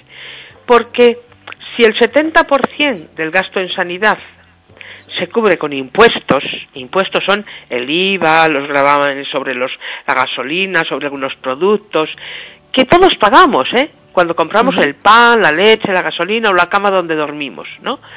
Y solo el otro, el otro porcentaje es el que va, el que sale de tu impuesto directo, que es la nómina, ¿no? Eh, entonces, porque nos han dicho por qué quedan excluidos o quedaron excluidos los inmigrantes, por ejemplo, ¿no? Cuando entran en ese consumo de ese 70%. También, por otra parte, es la menos cara, es menos cara que la media de la Unión Europea y de una grandísima calidad. Y lo dice un estudio anual a través del cual se evalúa el sistema sanitario de, ciento, de casi 200 estados del mundo. ¿no? En ese estudio se dice que en el 2018 España pasó del número 8 que ocupaba en el 2015 al número 19. La valoración internacional de la sanidad española ha descendido. La calidad queda ya en entredicho y eso que estamos en el número 19. ¿eh? Una bajada que se ha producido durante el gobierno del señor Rajoy. ¿Qué ha pasado? ¿Eh? Bueno, pues siendo la más barata, o una de las más baratas, y, y además la más eficaz, es decir, eso quiere decir que con menos gasto, pues los recortes sanitarios que se aplicaron siendo ya eso, como digo, de las menos caras para reducir gastos, implica que tengamos un gasto público en sanidad igual que el que teníamos en el 2008. Es decir, 80.000 millones, que es lo mismo que hace 10 años. ¿Mm? Bueno, hoy la inversión que se está produciendo, sobre todo esta es en hospitales, no permiten recuperar todo lo que los recortes eh, se han llevado por delante. Hay menos profesionales, menos camas hospitalarias, un deterioro en atención primaria importante, con un presupuesto esta atención primaria que es de un 14% frente a un 20% de 1982. cuando la población es mayor y cuando las necesidades también son más amplias, ¿eh? Bueno, pues entonces no es de extrañar que eh, los sanitarios denuncien la situación que se planteen y que se planten delante del Ministerio de Madrid y que aquí los profesionales de atención primaria estén dimitiendo y con protestas continuas, tanto en la atención primaria como en los centros, en los PACs de atención continuada, ¿no? El cóctel ¿eh? de menos camas y falta de recursos en atención primaria es perfecto para el deterioro y el desprestigio de la, de la sanidad, ¿no? Eh, atentos porque además uno de los bulos que corren por ahí es que la gestión privada es mejor. Por lo tanto, siguiendo esa máxima y para promover, decían, la eficiencia y sostenibilidad del sistema, se recurre a la, a la colaboración público-privada. ¿no? Entonces, en la Comunidad de Madrid y en la Valenciana, con el Partido Popular, se entregó la gestión de la atención sanitaria a una sociedad privada. Al final, los estudios además lo han demostrado, tanto los tratamientos como el coste por cama por habitante ha resultado mucho más caros, con lo que no solo se ha descapitalizado a la sanidad pública, sino que además mm, se ha robado y se ha expoliado. Fórmulas parecidas a Madrid y Valencia se han aplicado aquí en Galicia con el señor Feijó o en la Junta de Castilla y León, también con el Partido Popular, en donde, por ejemplo, el hospital que se está construyendo en Burgos, la factura se ha multiplicado ya por no sé cuántas veces. Por ejemplo, al llegar a Andalucía, también ahora con el gobierno del PP, pues va a ampliar los conciertos con los centros privados y va a desembolsar directamente 15 millones y medio para eh, aligerar dicen las listas de espera y pretenden además externalizar esa gestión. Bueno, pues esto es lo que hay. Esto es lo que hay. Lo privado o privatizado sale mucho más caro. ¿eh? Así que hay distintas maneras de entender la asistencia sanitaria, con mayor o menor áreas privatizadas lavandería, cocina, mantenimiento, archivos, laboratorios, eh, resonancias, gestión de consultas de atención primaria. Estas son algunas, ¿eh? Pero además algunas de estas son elementos importantes para el diagnóstico o la investigación y al estar privatizadas, el personal de la pública ni siquiera tiene acceso, no puede participar en la eh, gestión o en eh, las decisiones de esas áreas privatizadas. Y eso pasa, por ejemplo, aquí en Vigo hubo una uróloga que era una persona súper importantísima, súper buena profesional, que venía de fuera, que se fue, que se fue porque no la dejaban trabajar, porque cuando ella quería acceder a la resonancia magnética para decir por aquí o por allá, o, o, aquí tenemos que incidir, o aquí quiero ver esto más de cerca, pues no podía hacerlo. Bueno, pues eso es, es algo importante para los usuarios. Tampoco es igual aumentar o disminuir las prestaciones o tener el número de profesionales necesarios, que son elementos, como tú decías, que se trasladan directamente a la calidad de la asistencia. Así que es otra de las razones por las que tenemos que estar atentos, ¿no? ¿Queremos calidad? ¿Queremos la seguridad de ser atendidos en buenas condiciones? ¿Preferimos curarnos o no estar enfermos? ¿Eh? Porque la sanidad que queremos es lo que vamos a votar. ¿eh? Según que elijamos la asistencia será diferente, así que hay que estar atentos a las ideologías. ¿eh? Bueno, pues la calidad y la eficiencia de nuestro sistema de salud venía, entre otras infraestructuras, de esa red de centros de salud de atención primaria, que es sobre todo de lo que vamos a hablar hoy. Por eso preguntaba yo si preferimos eh, curarnos o no estar enfermos. ¿Por qué? Ya.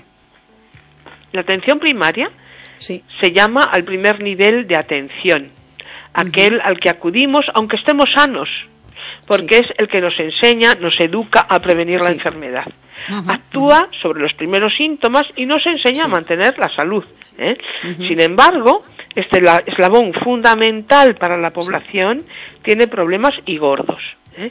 Poco presupuesto, nula o poca capacidad de gestión en la organización, la organización del, área sanitaria, ¿no?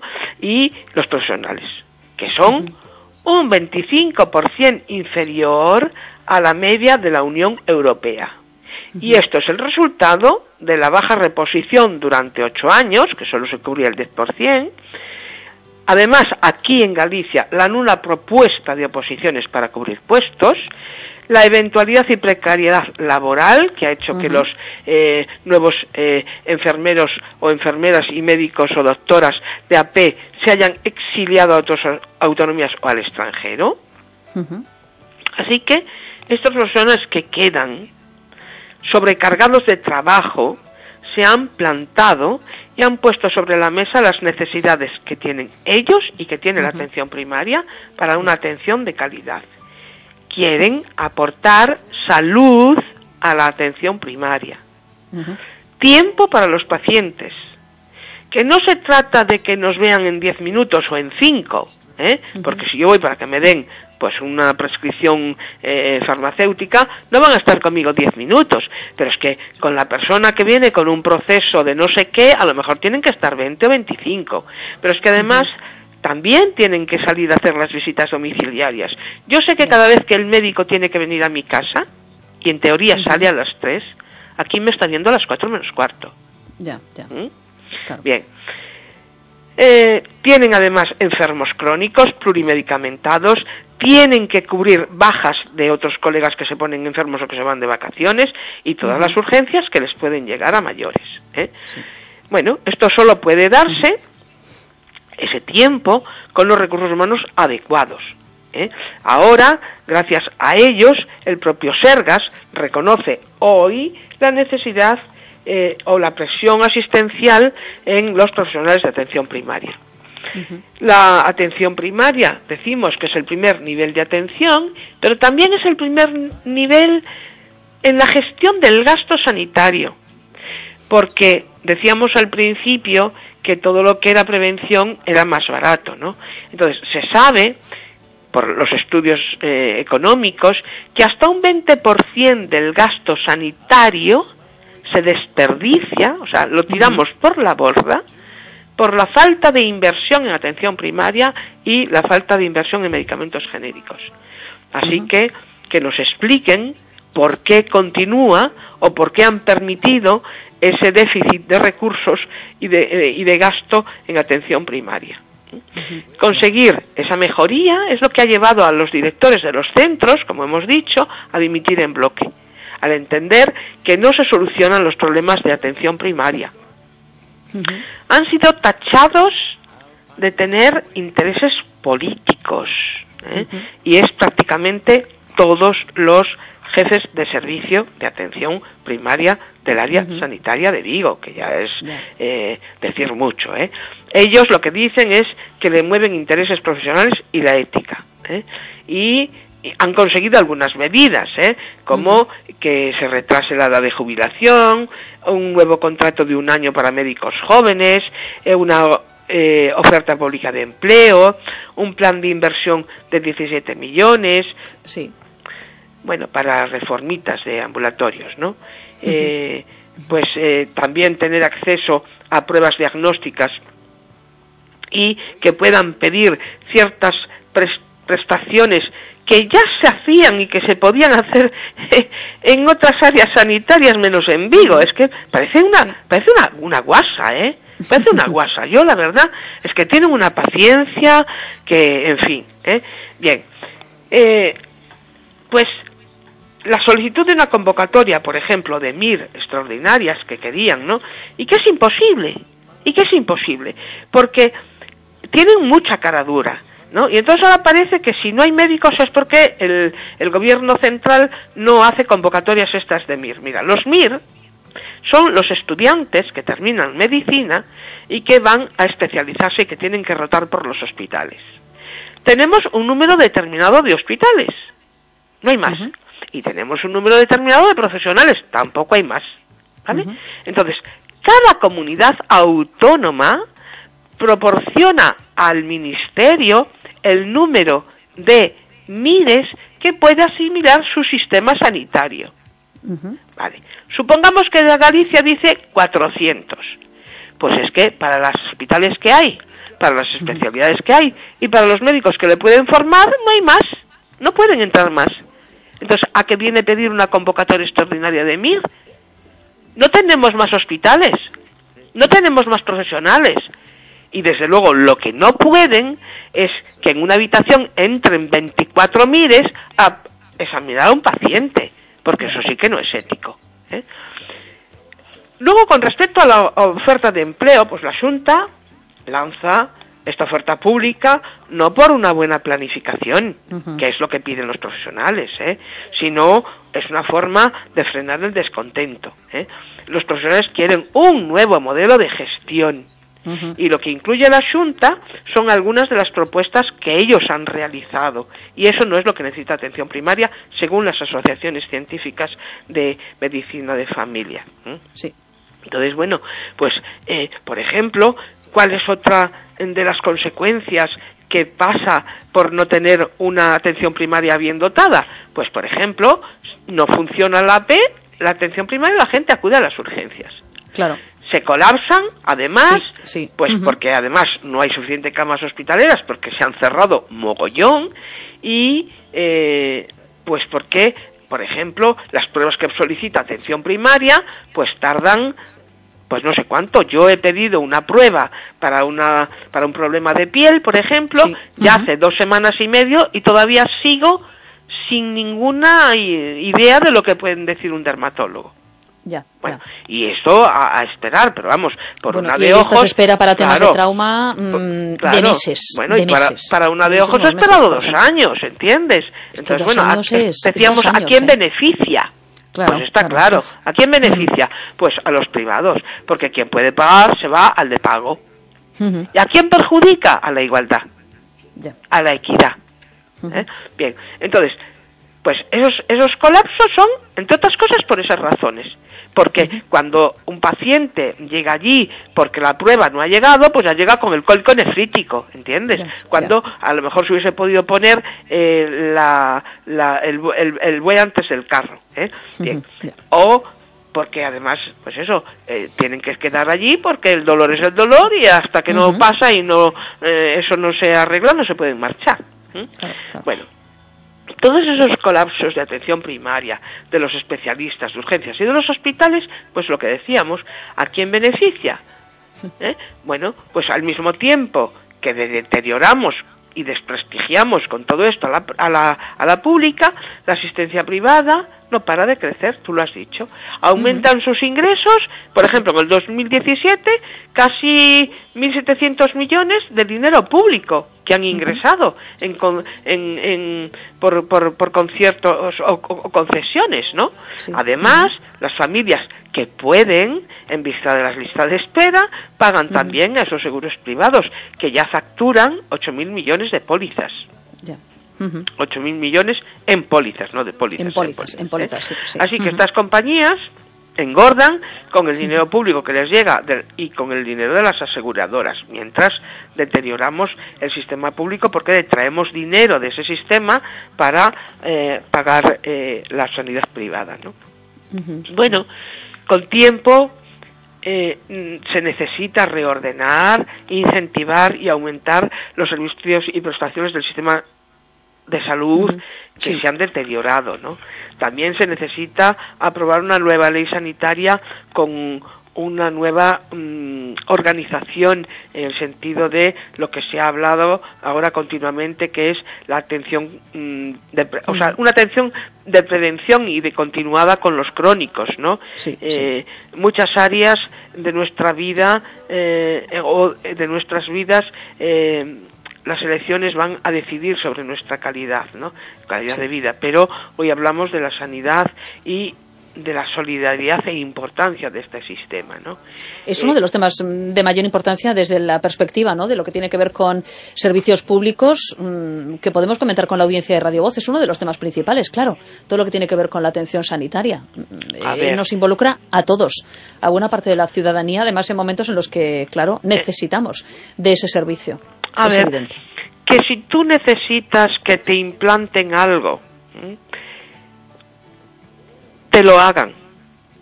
Es decir, que ni siquiera se ponga en duda el no hacértelo porque no puedes pagarlo. Claro, por ejemplo. Que te lo hagan.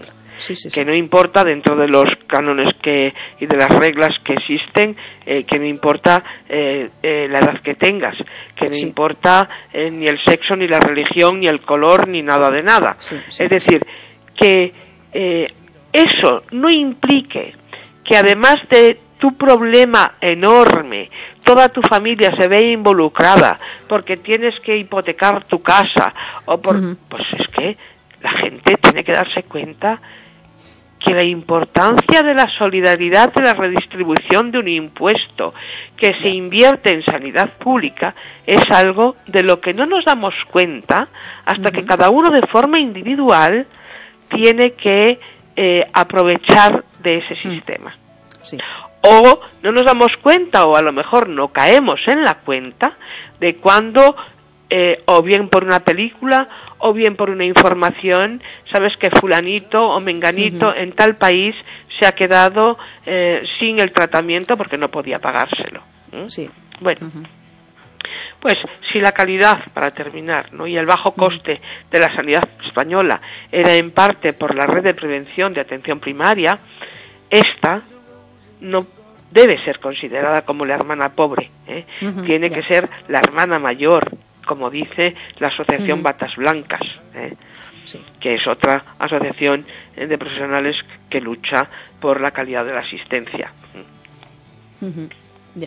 Y de eso es de lo que quería más que nada hablar, porque la satisfacción eh, mm, de la población mm, con el sistema eh, es importante. Y es verdad porque eh, todavía responde. Lo que no podemos es permitir que deje de hacerlo. Ya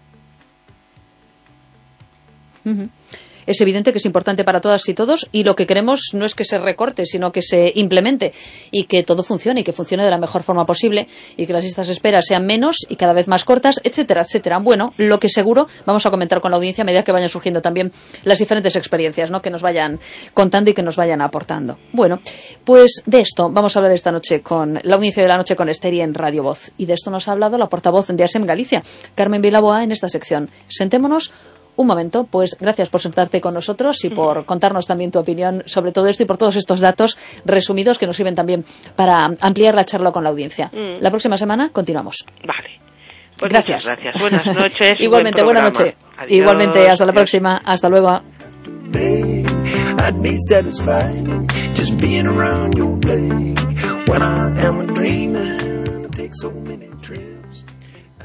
En Radio Voz la noche con Esther. Cuida tu corazón, cuida tu vida. Doctor Tormo. El consumo diario de 250 miligramos de ácidos grasos omega 3, EPA y DHA se recomienda como parte de un estilo de vida saludable y una dieta equilibrada, ya que ayudan a mantener una buena salud cardiovascular. Cuore en caja blanca son ácidos grasos omega 3 con un alto contenido EPA, DHA y DPA. Laboratorios Anroch Pharma Consultas 91 499 1531. La palabra es la razón en tiempos de confusión. Una burbuja de tiempo gentil en un mundo frío, abrupto y hostil. Siéntate aquí con nosotros, serás bienvenido habla de ti sin ganar ni perder. Ven a pasar la noche con Esther, convertirás en palabras lo que ya has vivido.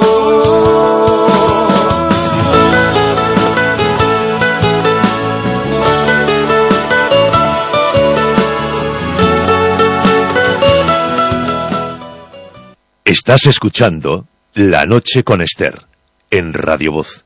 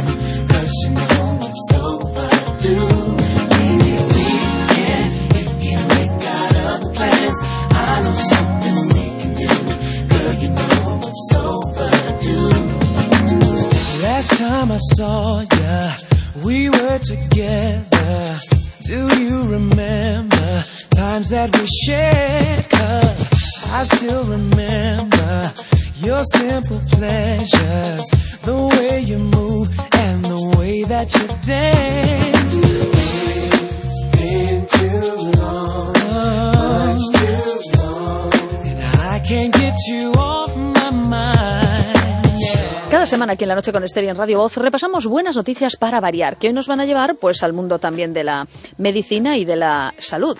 Bueno, estos días hablaba Elisa Álvarez y les ponía cara con los cracks de la sanidad que viene. Bueno, hablaba de José Manuel Busto Leiro, un chico de barro de 25 años, número uno del MIR en España. Manuel Busto Iglesias, de 23, el número 4 del FIR, el examen de los farmacéuticos. Sandra Golpe Ferreiro, de 28 años, de Abegondo, que quedó en octava posición de España en el PIR de psicología. Y Alejandro Martínez Pradeda, de Campañón, 23 años, que logró el puesto 8 también en el FIR.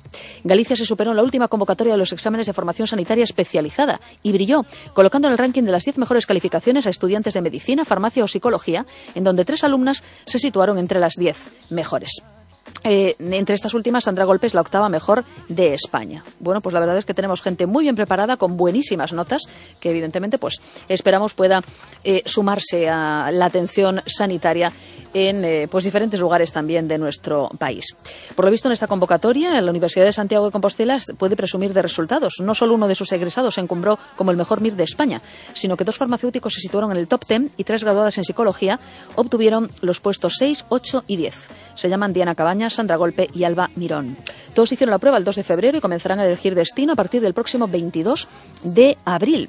Mientras disfrutan de unas semanas de descanso, informándose de los distintos hospitales, pero con calma y respirando después de tanto tiempo estudiando, decían también a la voz de Galicia. Alguno de ellos pues aprovechaba para hacerse un viajecito antes de ponerse de nuevo en marcha también. Bueno, más ideas. Los médicos dimitidos aceptan el Vigués distinguido. Bueno, los jefes de servicio y unidad de los centros de salud de Vigo dimitidos han decidido recoger el premio Vigués distinguido que aprobó la semana pasada el Pleno de la Corporación. El colectivo se ha reunido esta tarde para tomar una decisión la tarde de ayer concretamente, después de haber avisado de que solo recogerían en caso de que no hubiese oposición de ningún grupo político.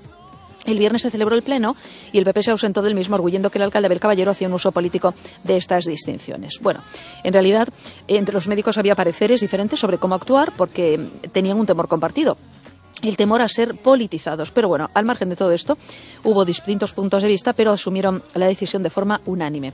Así que varios dimisionarios van a acudir al acto de mañana miércoles, concretamente, en el que un representante recogerá el galardón se les entrega a los jefes de servicio como representantes del sector sanitario vigués esa eh, pues distinción como vigueses distinguidos que bueno pues se realiza todos los años con motivo del Día de la Reconquista. El Sergas, por cierto, tiene 6.200 empleados en la ciudad olívica.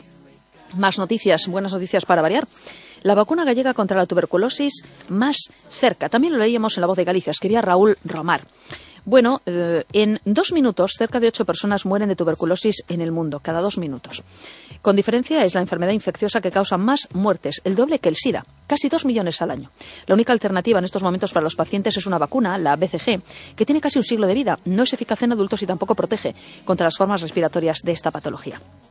Las farmacéuticas y los investigadores llevan años intentando encontrar una opción más fiable y entre los candidatos la vacuna más prometedora es la que promueve y fabricará en Galicia, en su sede de Porriño, la compañía BioFabri. La empresa ha anunciado que el MTVAC, que es el nombre que ha recibido esta terapia preventiva, ha comenzado dos nuevos ensayos clínicos en fase segunda en Sudáfrica, un país donde la tuberculosis es una infección endémica. Bueno, al parecer, pues se ha inmunizado ya a recién nacidos y luego se probará con adultos. Los dos ensayos clínicos están siendo financiados por dos organismos públicos de prestigio internacional que han aportado en torno a 12 millones de euros.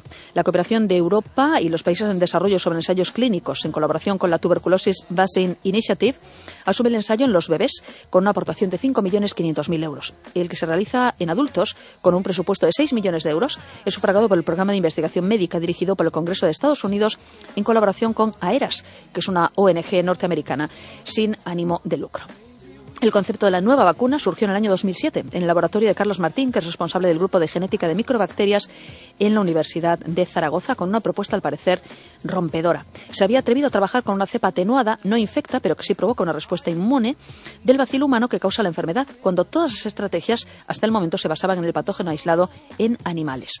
Pero necesitaba que un laboratorio se la produjese para iniciar ensayos clínicos en humanos. Bueno, pues estamos en ese momento haciendo esas pruebas y esperamos que con buen resultado. Y otra noticia del mundo también de la medicina. Un cerebro humano es la estructura más compleja del universo, pero esto no significa que no pueda reproducirse en un laboratorio, o al menos una pequeña parte. Son los llamados organismos neuronales o mini cerebros creados a partir de células madre. El primero se gestó en 2013 y desde entonces se desarrollaron otros con el objeto de utilizarlos como modelo para comprender su desarrollo, sus funciones y las enfermedades que lo afectan, ya que se asemeja a un órgano embrionario humano. Pero las restricciones en su crecimiento han limitado la aspiración, ya que no forman vasos sanguíneos a través de los que se suministran nutrientes y oxígeno. Una restricción que ahora ha superado en parte un equipo del Laboratorio de Biología Molecular de la Universidad de Cambridge, que ha desarrollado un método para hacer crecer una rodaja de organoide cerebral en una membrana porosa que les permitía capturar el aire y absorber los nutrientes. Lo que también ha podido demostrar por primera vez en un trabajo publicado en Nature Neuroscience que este tipo de minicerebros también pueden dirigir el movimiento muscular. La mancha gris creada de unos 2 millones de neuronas organizadas, similar al cerebro fetal humano de 12 a 13 semanas, se consiguió conectar a un pedazo de médula espinal y a un tejido muscular de ratón. Les gusta pensar que son minicerebros en movimiento, explicaba la investigadora Madeleine Lancaster. Las imágenes en vivo del tejido muscular del ratón también revelaron contracciones musculares concertadas esporádicas con una periodicidad irregular. Hoy en día la mayoría de los organoides cerebrales se crean a partir de células madre humanas. Bueno, la verdad es que tenemos unos cuantos titulares interesantes esta semana en las buenas noticias. El número uno del MIR se formará fuera de Galicia, pero los mejores FIR y PIR se quedarán en hospitales del Sergas. Son los cracks de la sanidad que viene. Bueno, los jefes médicos emitidos han aceptado el galardón de Vigués Distinguido. También, pues evidentemente, eh, les hará más conocidos para buena parte de la población. La vacuna gallega contra la tuberculosis es más cerca. Empieza en Sudáfrica el ensayo clínico en fase segunda para niños y adultos. Y por último, un equipo de la Universidad de Cambridge crea un minicerebro conectado a la médula espinal y demuestra por primera vez que estos organoides pueden dirigir el movimiento muscular. Y es que, bueno, nuestra edición de hoy de la noche con Esther en Radio Voz va a estar dedicada al mundo de la sanidad. Cada semana compartimos buenas noticias para variar.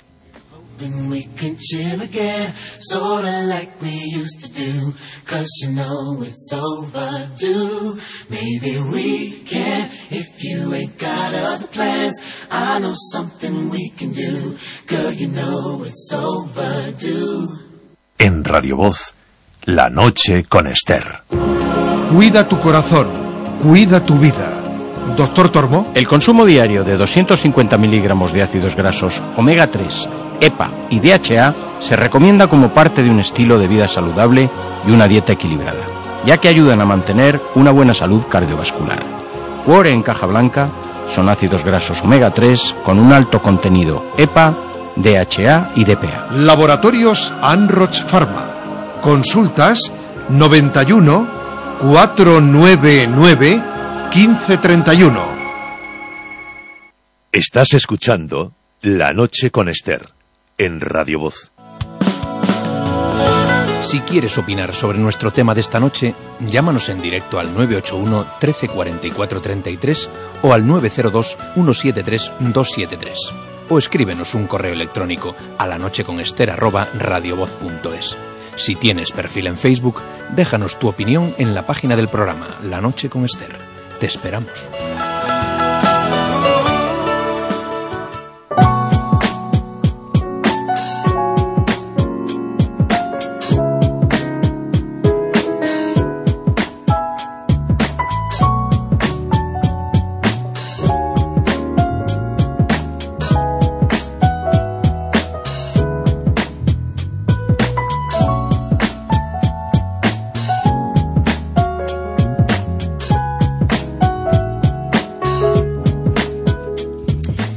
Hablemos de la sanidad, de la atención sanitaria, de tu satisfacción con el sistema sanitario y, bueno, pues de las diferentes eh, anécdotas y situaciones que se pueden efectivamente producir cuando nos acercamos a atención primaria, a urgencias, al hospital, al especialista, etcétera, etcétera. Háblanos de tu experiencia y de experiencias también cercanas que están a tu alrededor. Tenemos tiempo hasta las 3 de la madrugada. Llámanos, escríbenos y cuéntanos. Bueno, nuestra canción con emoción de hoy es un tema de Reflex que suena francamente bien, una canción realmente refrescante. ¿Dónde quiero estar esta noche? Where I Wanna Be Tonight. Escucha.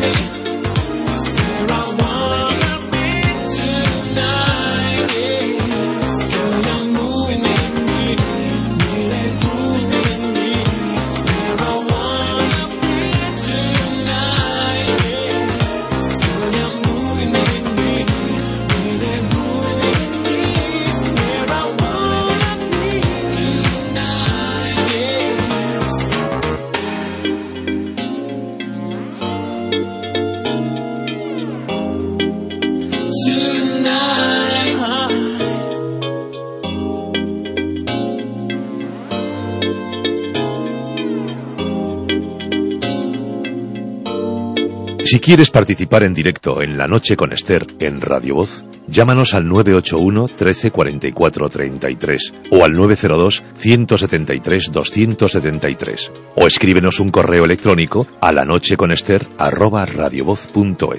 Si tienes perfil en Facebook, déjanos tu opinión en la página del programa La Noche con Esther. Te esperamos.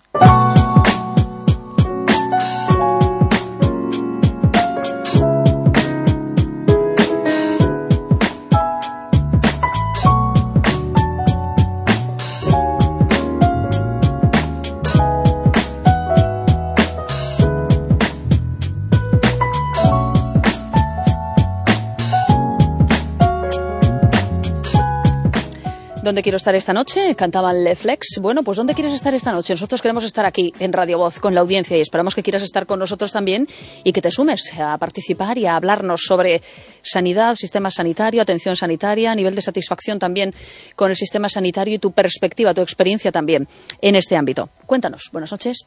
Hola, buenas noches. Muy buenas. ¿Qué tal? ¿Con quién hablamos? Con María. ¿Desde dónde nos llamas, María? Desde Orense. Pues bienvenida a Radio Voz en esta noche, lo primero. Vamos a Cuéntanos, ¿qué tal? Mm, Yo, mm, la sanidad, hablo desde dentro, ¿eh? además.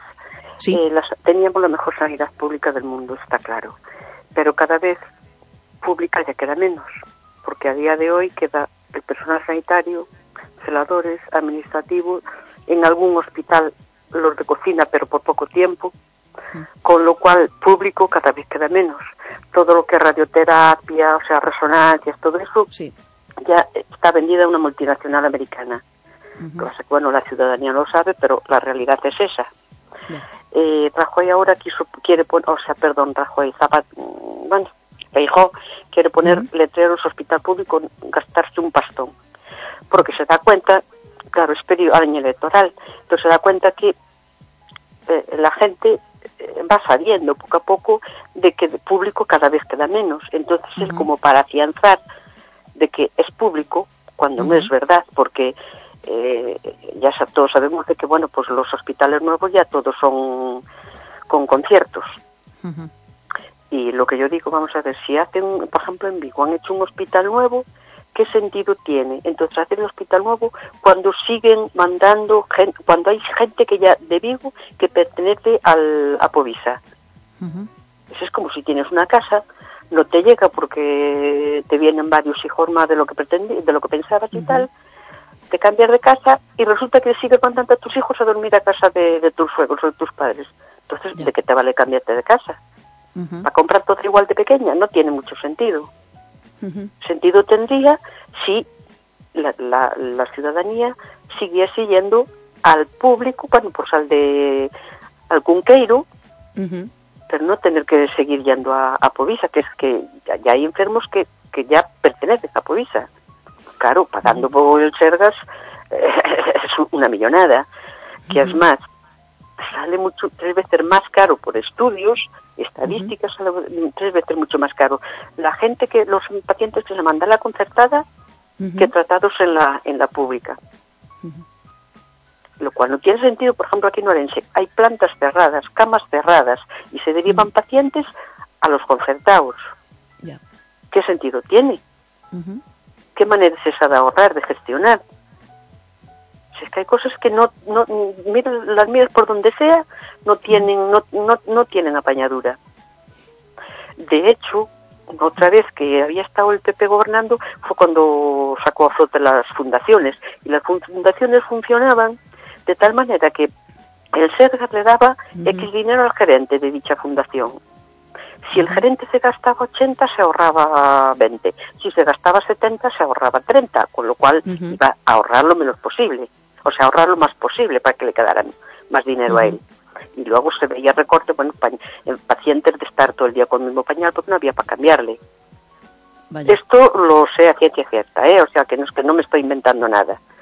Bueno, ya afortunadamente después de los cuatro años que estuvo el PSOE, pues lo volvió otra vez a repetir, fue otra vez al, se lo reinsertó otra vez a la red pública. Pero ¿qué pasa? La ciudadanía, como lo invento, va al médico, va a hacer una prueba y no dice, mire, le cuesta tanto, pero eso no quiere decir que en adelante, pues como hoy vas a un médico, te receta una medicación y te dice, no le entra por el seguro. ¿Qué pasa? Si la, la quieres la pagas, si tienes dinero la pagas, si no, no. Luego te dirán, mire, mm, es que a la pública como tal le quedan tres telediarios, ¿eh? Lo que pasa es que la gente no sabe lo que se viene encima. Que es que estamos perdiendo la joya de la corona. Y te dirán, pues mire, eh, nos haría falta tener un TAC. Si tienes dinero lo pagas y si no, pues no se te hace. Con lo cual volvemos a años A. Y a mí me da muchísima pena y encima me da mucha rabia porque pretenden engañar a la ciudadanía. Y es más, yo a veces hablando con, ciudadanos tal, que sé de lo que hablo, porque estoy, ah, digo, hablo desde dentro, y encima es que no se lo creen, o sea, creen, creen más una mentira de fejo que una verdad de una persona que trabaja en la casa. Digo, pues que la gente, yo no sé si es masoquista, no sé, de verdad. Luego veo cantidad de dinero que se, que se, que se mm, tira, porque es tirarlo, porque ahora, por ejemplo, no hay mantenimiento ya en los hospitales. Ahora, todo queda, los de mantenimiento quedan para urgencias, para las urgencias que puedan surgir. Entonces, pues es más fácil comprar un, yo qué sé, cualquier cosa, un, un, carro, por ejemplo. Es más fácil comprarlo que arreglarlo. Pero vamos a ver. Si tienes, ese, eh, tienes ahí gente tuya, como pasaba antes, pues te arreglaban el carro. Ahora no. O sea, cosas que no tienen sentido común. No, es que, ya digo, no tiene sentido común. Entonces, que luego ahorren justo en lo que no deberían. Es que la primaria, la primaria es que no funciona, porque no quieren que funcione los directivos del SECA, no le interesa que funcione. Entonces, claro, ¿qué pasa luego los los hospitalarios, en, las urgencias?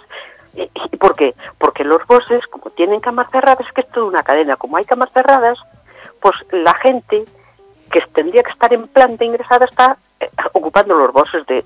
Entonces los médicos no pueden ver enfermos, seguir viendo enfermos.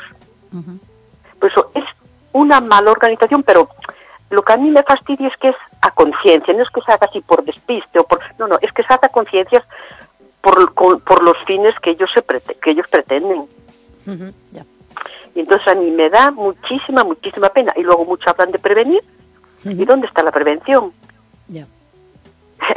Sale mucho más caro prevenir que curar. Muchos cánceres, por ejemplo, pues a lo mejor no, no, deberían cánceres si, si las pruebas, o por lo menos tendría un pronóstico, pues no es mejor, es mucho mejor cogerlo en principio que cuando ya está avanzado. Pues tendría mucho mejor pronóstico, con, lo cual tú con ese enfermo ibas a ahorrar dinero, ibas a gastar mucho menos dinero. Y de otra manera ya te supone pues todo un, un tratamiento de quimioterapia, radioterapia, un quirófano, quiero decir, con lo cual te gastan muchísimo más. por ejemplo, vesículas, pues si tú haces un, una vesícula, pues como puede ser otra cosa, ¿no?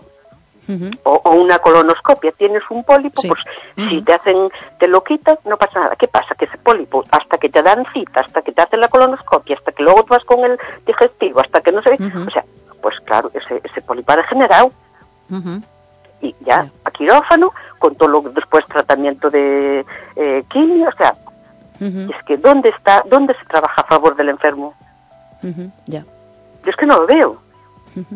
Y gracias a los profesionales que yo siempre digo que si el sistema se va manteniendo más o menos y va saliendo adelante, es gracias a los profesionales. Así estamos, cerebrado la mitad de ellos, del estrés. ¿Entiendes? Pero, pero es que, o sea, me da muchísima pena como malgastan, como mal emplean, como el dinero público. Y que podíamos tener una eh, sanidad como teníamos, pues eso, de categoría y, la mejor del mundo. O sea, es increíble, increíble, podía contar cantidad de, que no lo voy a decir, cantidad de casos donde dices, Dios mío, pero es que esto clama al cielo. Pero todos los días viendo casos así, y luego, pues eso, a lo mejor hace falta una enfermera, ah, pues no se, no se contrata, porque no, porque se pone dinero. Y luego tiran millones en otras cosas superfluas y que no tienen sentido ninguno. O sea que Aquí acaban de hacer un centro de salud que se inauguró, no sé si hace un año. Hmm. Bueno, pues ya este año con goteras, con cubos en los pasillos, eh, el personal tenía que llevarse su, su radiador de casa porque la calefacción no funcionaba. Pero vamos a ver, pero vamos a ver.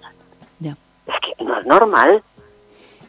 No es normal. Luego, claro, la gente va y como el personal aunque está estresado, aunque tal, procura, hombre, hay de todo, está claro, está donde